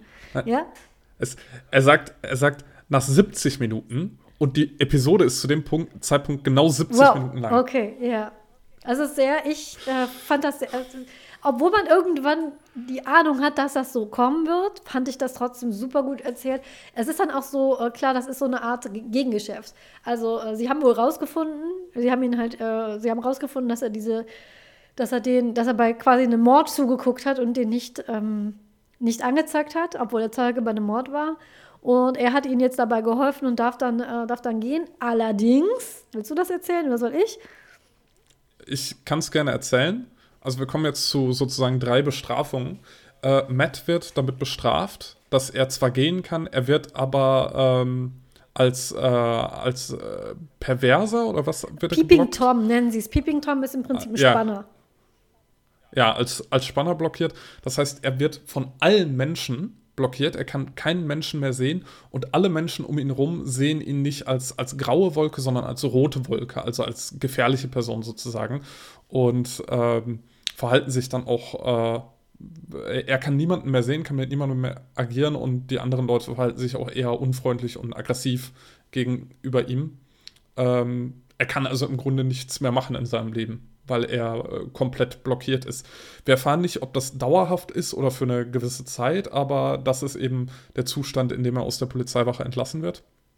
Und dann gibt es natürlich noch äh, zweimal Joe. Es gibt einmal Joe im äh, Gefängnis und einmal gibt es Joe in diesem Cookie. Was mit Joe im Gefängnis passiert, wissen wir nicht genau, aber eine Polizistin geht zu ihm und sagt, wir haben dein Geständnis und jetzt kannst du endlich ähm, äh, ins Gefängnis, äh, ins richtige Gefängnis gehen oder kannst verurteilt werden. Wir erfahren nicht, was sein Urteil ist, aber dass er eben dieser Verurteilung zugestanden wird, obwohl er selber natürlich nichts gesagt hat, sondern nur Joe im Cookie hat was gesagt. Und John Cookie wird auch noch bestraft. Und das finde ich eine interessante Entscheidung, weil man entscheidet sich nicht, den Cookie einfach abzuschalten und das Bewusstsein, äh, die Bewusstseinskopie, die da drin ist, loszuwerden, sondern ähm, der, äh, der zuständige Polizist sagt, heute ist äh, Weihnachten und wir lassen den noch über die Weihnachtstage da drin und stellen äh, den Cookie so, dass jede Minute 1000 Jahren entspricht. Und ich habe es mal ausgerechnet, wenn wir davon ausgehen, dass das drei Tage da drin bleibt, dann wären das über 4 Millionen Jahre, in denen er nicht schlafen kann und nichts machen kann. Und äh, dabei, äh, das ist dann die Schlussszene, äh, spielt durchgängig das Radio den Song I Wish It Could Be Christmas Every Day. Das plus, es wird jetzt äh, draußen was immer so nondeskript weiß, aber jetzt, als er dann erzählte, dass ähm, er dann aus dem Haus gegangen ist und dann ist das Kind irgendwann raus und dann fragt ihn Matt, und wie weit ist sie gekommen? Und er, er sagt nichts, aber man sieht, wenn man rausschaut, sieht man so eine verschweite Landschaft und unter dem Baum in Sichtweite sieht man ähm, so einen bunten Anorak. Und da liegt dann dieses Kind offensichtlich erfroren, weil es wohl in, im Schneesturm gestolpert, gefallen, erfroren ist. Also er muss sich dann die ganze Zeit, sieht er dieses sehr mich hat das erinnert an Schindlers Liste. Schindlers Liste ist ja komplett äh, schwarz-weiß, bis auf ein kleines Mädchen im, ähm, in einem roten Mantel, was man irgendwann sieht, was auch gestorben ist. Und dieses, dieser, dieser knallfarbene Anorak des kleinen Mädchens, fand ich sehr, sehr trauriges Bild auch, was dann unter diesem Baum liegt, hat mich daran sehr erinnert. Also nicht nur muss er dieses Lied die ganze Zeit hören, er versucht auch das Radio kaputt zu machen, aber das, der Raum resettet sich immer, wenn er das versucht. Er muss auch dieses Mädchen draußen sehen. Und das für mehrere Millionen Jahre. Da, ne, wir hatten ja diese, diese Diskussion schon vorhin. Ja, das ist im Prinzip eigentlich Folter, kann man, kann man so sagen. Und wenn wir jetzt äh, überlegen, dass diese Folgen alle in einem Universum spielen, das wird nie explizit gesagt, aber es wird öfter darauf angedeutet, zum Beispiel auch dieser Schwangerschaftstest, wie der aussieht, dass du ein kleines ich verwechsel mal LED und LCD. Ich glaube, es ist LCD. Ein kleines LCD-Baby, was du da drauf tanzt. Das kommt auch in anderen Folgen vor. Und es gibt eine andere Folge. Wenn ihr jetzt diese Folge gesehen habt, wisst ihr, welche ich meine. Wenn ihr Black Mirror noch nicht kennt, wisst ihr, könnt ihr damit nichts anfangen. Aber es gibt eine Folge, die sich damit beschäftigt, wie, ähm, wie eine Kindsmörderin bestraft wird. Und das ist keine schöne Folge. Das ist eine der düstersten Folgen von Black Mirror, die ich bis jetzt gesehen habe. Und wenn man jetzt überlegt, dass der ähm, Joe so bestraft wird, dann wird einerseits der Cookie Joe im Prinzip ja, man kann schon sagen, gefoltert. Wenn man davon ausgeht, dass der schon nach ein paar Jahren anfängt, den Verstand zu verlieren, will man nicht wissen, wie das nach ein paar Millionen Jahren aussieht. Und ähm, man kann sich nur überlegen, was in der Welt von Black Mirror jemandem, der ein Kind hat, draußen erfrieren lassen und dessen Großvater erschlagen hat, blüht. Also es endet sehr düster. Und wie ich finde, dieses, äh, dieser Ultra-Block, den fand ich ein bisschen unglaubwürdig, weil man muss ja auch, wenn man ein Straftäter ist, ab und zu mal mit Leuten interagieren, zum Beispiel wenn man zum Arzt geht. Das ist ja dann ein bisschen unpraktisch. Ja, ich finde diese Folge und auch äh, die andere Folge, die du jetzt angedeutet hast, finde ich interessante Beispiele dafür, dass man sich äh, oder es gibt ja häufig so Diskussionen, zum Beispiel sollte es irgendwie Todesstrafe oder sowas geben, wo ich ganz klar dagegen bin. Aber das sind so äh, Folgen, die so Konzepte aufwerfen, dass es Bestrafungsmuster gibt, die so diabolisch und so ähm, bösartig sind, äh, dass wir, äh, dass sie, dass sie kaum vorstellbar sind. Also äh, was es für Bestrafungen theoretisch geben könnte. Und ähm, das letzte, was ich noch erwähnen will, ist dieses 1000 Jahre pro Minute simulieren in so einer Umgebung und dann äh, auch noch äh, interaktiv und so. 1000 Jahre pro Minute, äh, 4 Millionen Jahre insgesamt in, in drei Tagen. Das finde ich eine sehr beeindruckende Prozessorleistung. Das äh, muss ich tatsächlich anerkennen. Und äh, wenn wir das in ein paar Jahren haben können, dann finde ich das unabhängig davon, was wir damit machen, finde ich das äh, tatsächlich äh, rein physikalisch sehr bemerkenswert. Ähm, eine Geschichte, die damit spielt, an die ich direkt denken muss, ist eine Kurzgeschichte von Stephen King. Tatsächlich muss ich bei diesen ganzen Black Mirror-Folgen öfter mal an Stephen King denken, weil der auch ähm, über die Romane äh, kann man sich so ein bisschen streiten. Auch die neuesten Romane sind jetzt, finde ich jetzt nicht gerade das äh, die Creme de äh, la Creme der Literatur, die da geschrieben wurde. Aber was ich immer sehr mochte, sind seine Kurzgeschichten, weil ich finde, da brilliert Stephen King gerade in so äh, auch dystopischen Fragen. Es gibt eine Kurzgeschichte, an die ich direkt denken muss, die heißt äh, Der Jaunt. Da geht es um eine neue Form der Transportation, die genau damit umgeht. Im Prinzip sind zwei Portale, durch die man dann geht. Und solange man da nicht bei Bewusstsein ist, ist alles okay. Aber wenn man bei Bewusstsein ist, während man da durchgeht, kommt man raus und stirbt sofort, weil das Bewusstsein diese Reise als unendlich wahrnimmt. Und wenn man dann wieder austritt, ähm, ist man im Prinzip verrückt geworden und ähm, tötet sich selber. Und da musste ich daran denken, ähm, dass im Prinzip ähm, dieser Geist, dieses Bewusstsein oder die Kopie des Bewusstseins von Joe diese Unendlichkeit jetzt durchleben muss. Und wenn ich mir überlege, wie in, äh, der Jaunt beschrieben wird, wie man da wieder rauskommt, äh, ja, da wäre es dann doch gnädiger gewesen, den Cookie einfach zu löschen. ähm, aber ja, ich finde diese, diese, diese, also ähm, diese, diese spannende Frage, ne? was, was darf man machen? Macht vielleicht der Polizist gerade mit diesem Cookie-Kopie was, was er dem echten Joe auch gerne antun würde? Da darf er es aber nicht. Mit, der, mit dem Cookie darf er es aber.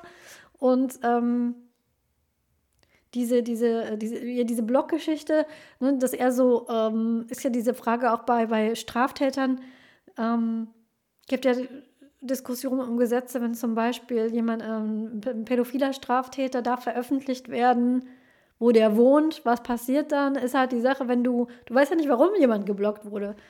Der, er wird ja nur rot gezeigt. Gibt es da so eine Art Farbkodierung und die wissen, aha, rot ist ein Spanner. Darf das wirklich jeder wissen? Sollte das jeder wissen? Ne, ähm, wird er denn im Prinzip der, derselben Gefahr ausgesetzt wie Joe, dass sich jemand ähm, zur Selbstjustiz berufen fühlt? Ähm, weil er jemanden rot markiert sieht und meint, dem muss ich zum Beispiel jetzt nicht helfen, wenn der gerade irgendwo ertrinkt oder so. Also das am Schluss fand ich, wie, ich fand, es war eine sehr gute Geschichte, weil es eine gute Detektivgeschichte ist, weil sie zeigt, dass Detektivgeschichten auch dann gut funktionieren, wenn man Technik hat.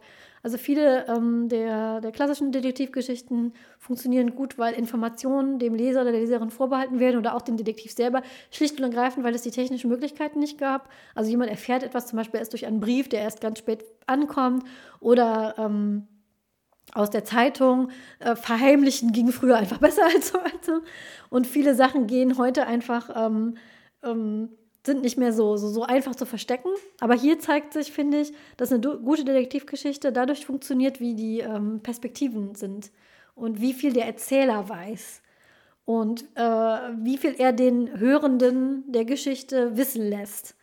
Und das fand ich in dieser Geschichte extrem gut aufgebaut, wie dieses schrittweise gehst du mit und realisierst, wo du dich befindest und auch dieses ähm, charmante, diese charmante Art und Weise von Matt wirkt auch auf dich als, als Hörer und, und, und Zuschauer in mit. Der nimmt es so sehr einnehmend.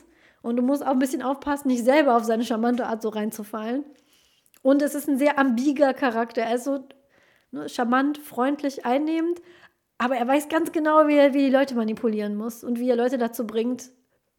Auch wenn es dann am Schluss für, also genauso wie er ja sagt, er hat ja nur den Leuten geholfen. Er wollte diesem armen Jungen ja nur dabei helfen, ein Date zu kriegen. Dass er dabei gestorben ist, da kann er ja nichts für. Ja, aber ähm, ne, so wie er auch, er wollte nur der Polizei helfen, einen Mörder zu finden, was damit endet, dass der jetzt vier Millionen Jahre in diesem Ding gefangen ist. Es ist keine einfachen Antworten. Diese, diese Folge gibt keine einfachen Antworten. Und ähm, ich finde, die spielt auch sehr gut mit Perspektiven, weil, wie gesagt, wir erfahren die Perspektive der Beziehung nur von Joe und ähm, sehen aber was anderes. Also mit diesem, was kriegen wir erzählt, was sehen wir, welche Informationen bekommen wir, was machen wir mit diesen Informationen. Finde ich, ist super aufgebaut und das könnte auch ein Tatort 20, 2040 sein, finde ich. Und zeigt, auch mit Technik, mit äh, Informationstechnik kann man gute Detektivgeschichten erzählen. Deswegen hat die mir sehr gefallen. Ja. Aber das Ende fand ich zu viel auf diversen Ebenen. Ja. Dann lass uns mal die Spoiler-Tukane vertreiben. Ja, genau. Weil wir kommen jetzt wieder in den spoilerfreien Bereich. Genau. Und als, als Fazit würde ich sagen, was mir wirklich sehr gut an Black Mirror auch noch gefällt, was ich vielleicht noch nicht erwähnt habe, ist, dass es eine Serie ist, die nicht mit erhobenem Zeigefinger sagt, das ist gut, diese Personen sind gut, diese Personen sind böse, diese Technologie diese ist gut, ist, diese Technologien sind böse. Es werden Fragen aufgeworfen, Fragen, über die man sehr gut diskutieren, sehr gut streiten kann. Es werden häufig mehrere Perspektiven auf dieselbe Frage äh, gezeigt und ähm, es regt zu Diskussionen an, wie wir jetzt auch an der Folgenlänge sehen. Ja, dann bleibt noch die letzte Frage. Oder hast du noch ein, ein Fazit, was du ziehen möchtest vor der letzten Frage? Achso, ich, ich wollte noch eine Wertung geben. Der Folge gebe ich Gerne. jetzt 8 von 10 Sternen, weil ich die sehr, sehr gut fand. Aber das, beim Ende haben sie einfach zu zu dick aufgelegt, fand ich. Auf diversen Ebenen zu dick aufgelegt. Ähm, aber auf jeden Fall eine der, der besten Folgen. Auch äh, allein von der Schauspielleistung.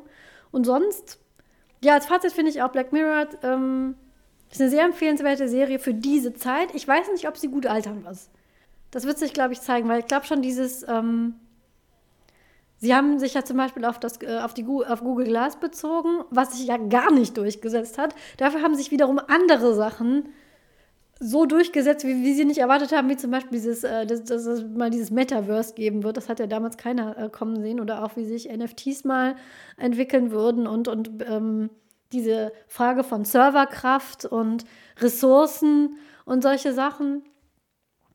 Ähm, ich frage mich, ob ich mir die angucken werde in 20 Jahren und denke, oh oh, das, hat das, das, das, das hat Black Mirror leider vorausgesehen oder äh, wo ich denke, na, da waren wir zu pessimistisch. Da bin ich gespannt. Aber für die jetzige Zeit ist es auf jeden Fall eine Serie, die man sich äh, auf jeden Fall, wenn man Science Fiction mag und mit äh, nichts gegen bisschen dystopische, bisschen Horror, ein bisschen ähm, auch äh, deprimierende Dinge. Wenn man die als Unterhaltung gut schauen kann, kann man die auf jeden Fall gut gucken. Es ist keine Serie, die man sich anschauen sollte, wenn man eh gerade ein bisschen bedrückt ist und nicht so viele Nerven hat und eher Eskapismus möchte. Da würde ich die nicht empfehlen. Ganz klar nicht. Ähm, dafür ist sie einfach zu deprimierend, streckenweise, muss ich sagen. Also unterhaltend. Aber es ist keine Serie, die man so einfach nebenbei als ich entfliehe jetzt meinen Sorgen schauen sollte. Da muss ich leider klar sagen, dann lieber was anderes. Aber klare Empfehlung trotzdem. Von daher vielen Dank, dass du mich ja. gezwungen hast, sie anzugucken, auch wenn ich eine Weile, unter anderem auch deswegen. Zwischendurch habe ich gesagt, nee, Paul, ich kann mir gerade keine Dystopie angucken, geht nicht. Es, es ist alles so deprimierend gerade. Ich brauche irgendwas Buntes, Quietschiges, äh, Hoffnungsvolles in meiner äh, Freizeit und, und jetzt gerade nicht Black Mirror, aber er ist dran geblieben und hat gewartet.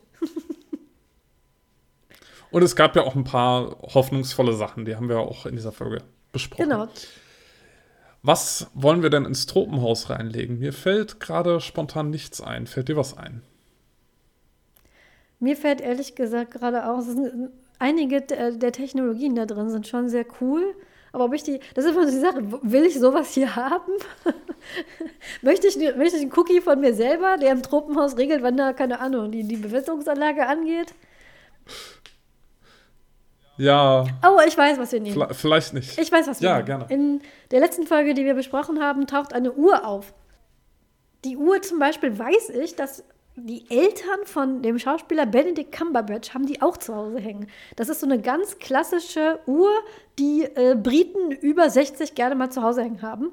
Und die passt wunderbar zu uns. Nämlich, das ist eine Uhr, wo jede einzelne, äh, einzelne Uhrzeit ist eine Vogelart. Und wenn die Uhr die volle Stunde schlägt, hört man den Gesang dieser Vögel. Ah, okay, das war mir nicht klar. Genau. Ja. Das ist so ein ganz br typisch britisches Ding und ich weiß aus einem, aus einem Interview mit Benedict Cumberbatch, wo ihn jemand zu Hause besucht hat, dass seine Eltern diese Uhr auch haben. Das ist sowas wie, ich weiß nicht, hier zu Hause in, in, in, in Deutschland, irgend sowas, was hier ältere Leute gerne mal bei sich zu Hause rumstehen haben, wie diese Blätterschalen oder, oder so, so traurige Clowns, weißt du? Das ist sowas, das ist in Br äh, Großbritannien diese Uhr. Und ähm, da die ja vorkommt und auch hinterm Spoilerbereich gar nicht klar ist, warum die eine Signifikanz hat. Äh, und ich finde, die passt gut zu uns. Und vielleicht kann die dann zwischendurch mal verschwinden. Dass man nicht sicher ist, ob sie jetzt da ist oder nicht. Ja. Die Vogeluhr. Genau, die also. ähm, materialisierende Vogeluhr oder sowas. Ich denke mir wie immer, ich denke mir schon was aus. Ja, die HörerInnen wissen es jetzt schon, weil die kennen ja den Episodentitel. Genau, die, ihr seid uns mal wieder ähm, Meilen voraus. Aber die finde ich ganz nett. Also ich finde, sie passt auch zu uns gut, weil ne, wir haben ja jetzt äh, das Tropenhaus mit dem Tukan und dem Vogel mit der Flex und so. Und dann haben wir halt noch eine Vogeluhr. Ja, fantastisch. Super. Das war mir eine Freude. Danke, Angela, dass du dir diese Serie auch angeschaut hast und dass wir darüber sprechen konnten. Sehr gerne und wir können auch ähm, nochmal darüber sprechen, weil es gibt mindestens zwei Folgen, über die ich noch gerne reden würde. Das wäre nämlich äh, Bandersnatch, die interaktive Folge von Black Mirror und die Folge USS Callister, die ich, äh, die zu meinen absoluten Top-Favoriten zählt, auch weil sie ganz viele Star Trek-Referenzen hat. Über die zwei Folgen würde ich gerne irgendwann nochmal reden, vielleicht in einem anderen Kontext. Aber ähm, über Black Mirror ausgeredet habe ich mich noch nicht. Auf jeden Fall. Vielleicht laden wir auch mal Leute dazu ein, die sich äh, damit auch beschäftigen. Genau, vielleicht den, den Alex oder die Brit oder so. Mal, mal gucken. Oder jemand von euch. Es haben sich ja auch schon einige so, ich hätte so gern mitgeredet. Und dann sind sie hier erschienen, wie zum Beispiel die Christine. Und sind dann einfach gekommen und haben mit uns gesprochen. Das könnt ihr immer gerne machen. Lasst uns einfach eine Nachricht da. Wir können über alles reden. Von daher, passt auf euch auf da draußen. Tragt weiter Maske, haltet Abstand, lasst euch nicht unterkriegen von allem. Äh, gebt die Hoffnung nicht auf. Es kommen bestimmt bessere Zeiten. Und Ganz Ganz bestimmt. bestimmt. Und wenn nicht, äh, schaut so lange was Schönes im Fernsehen, wenigstens das. Tschüss. Tschö.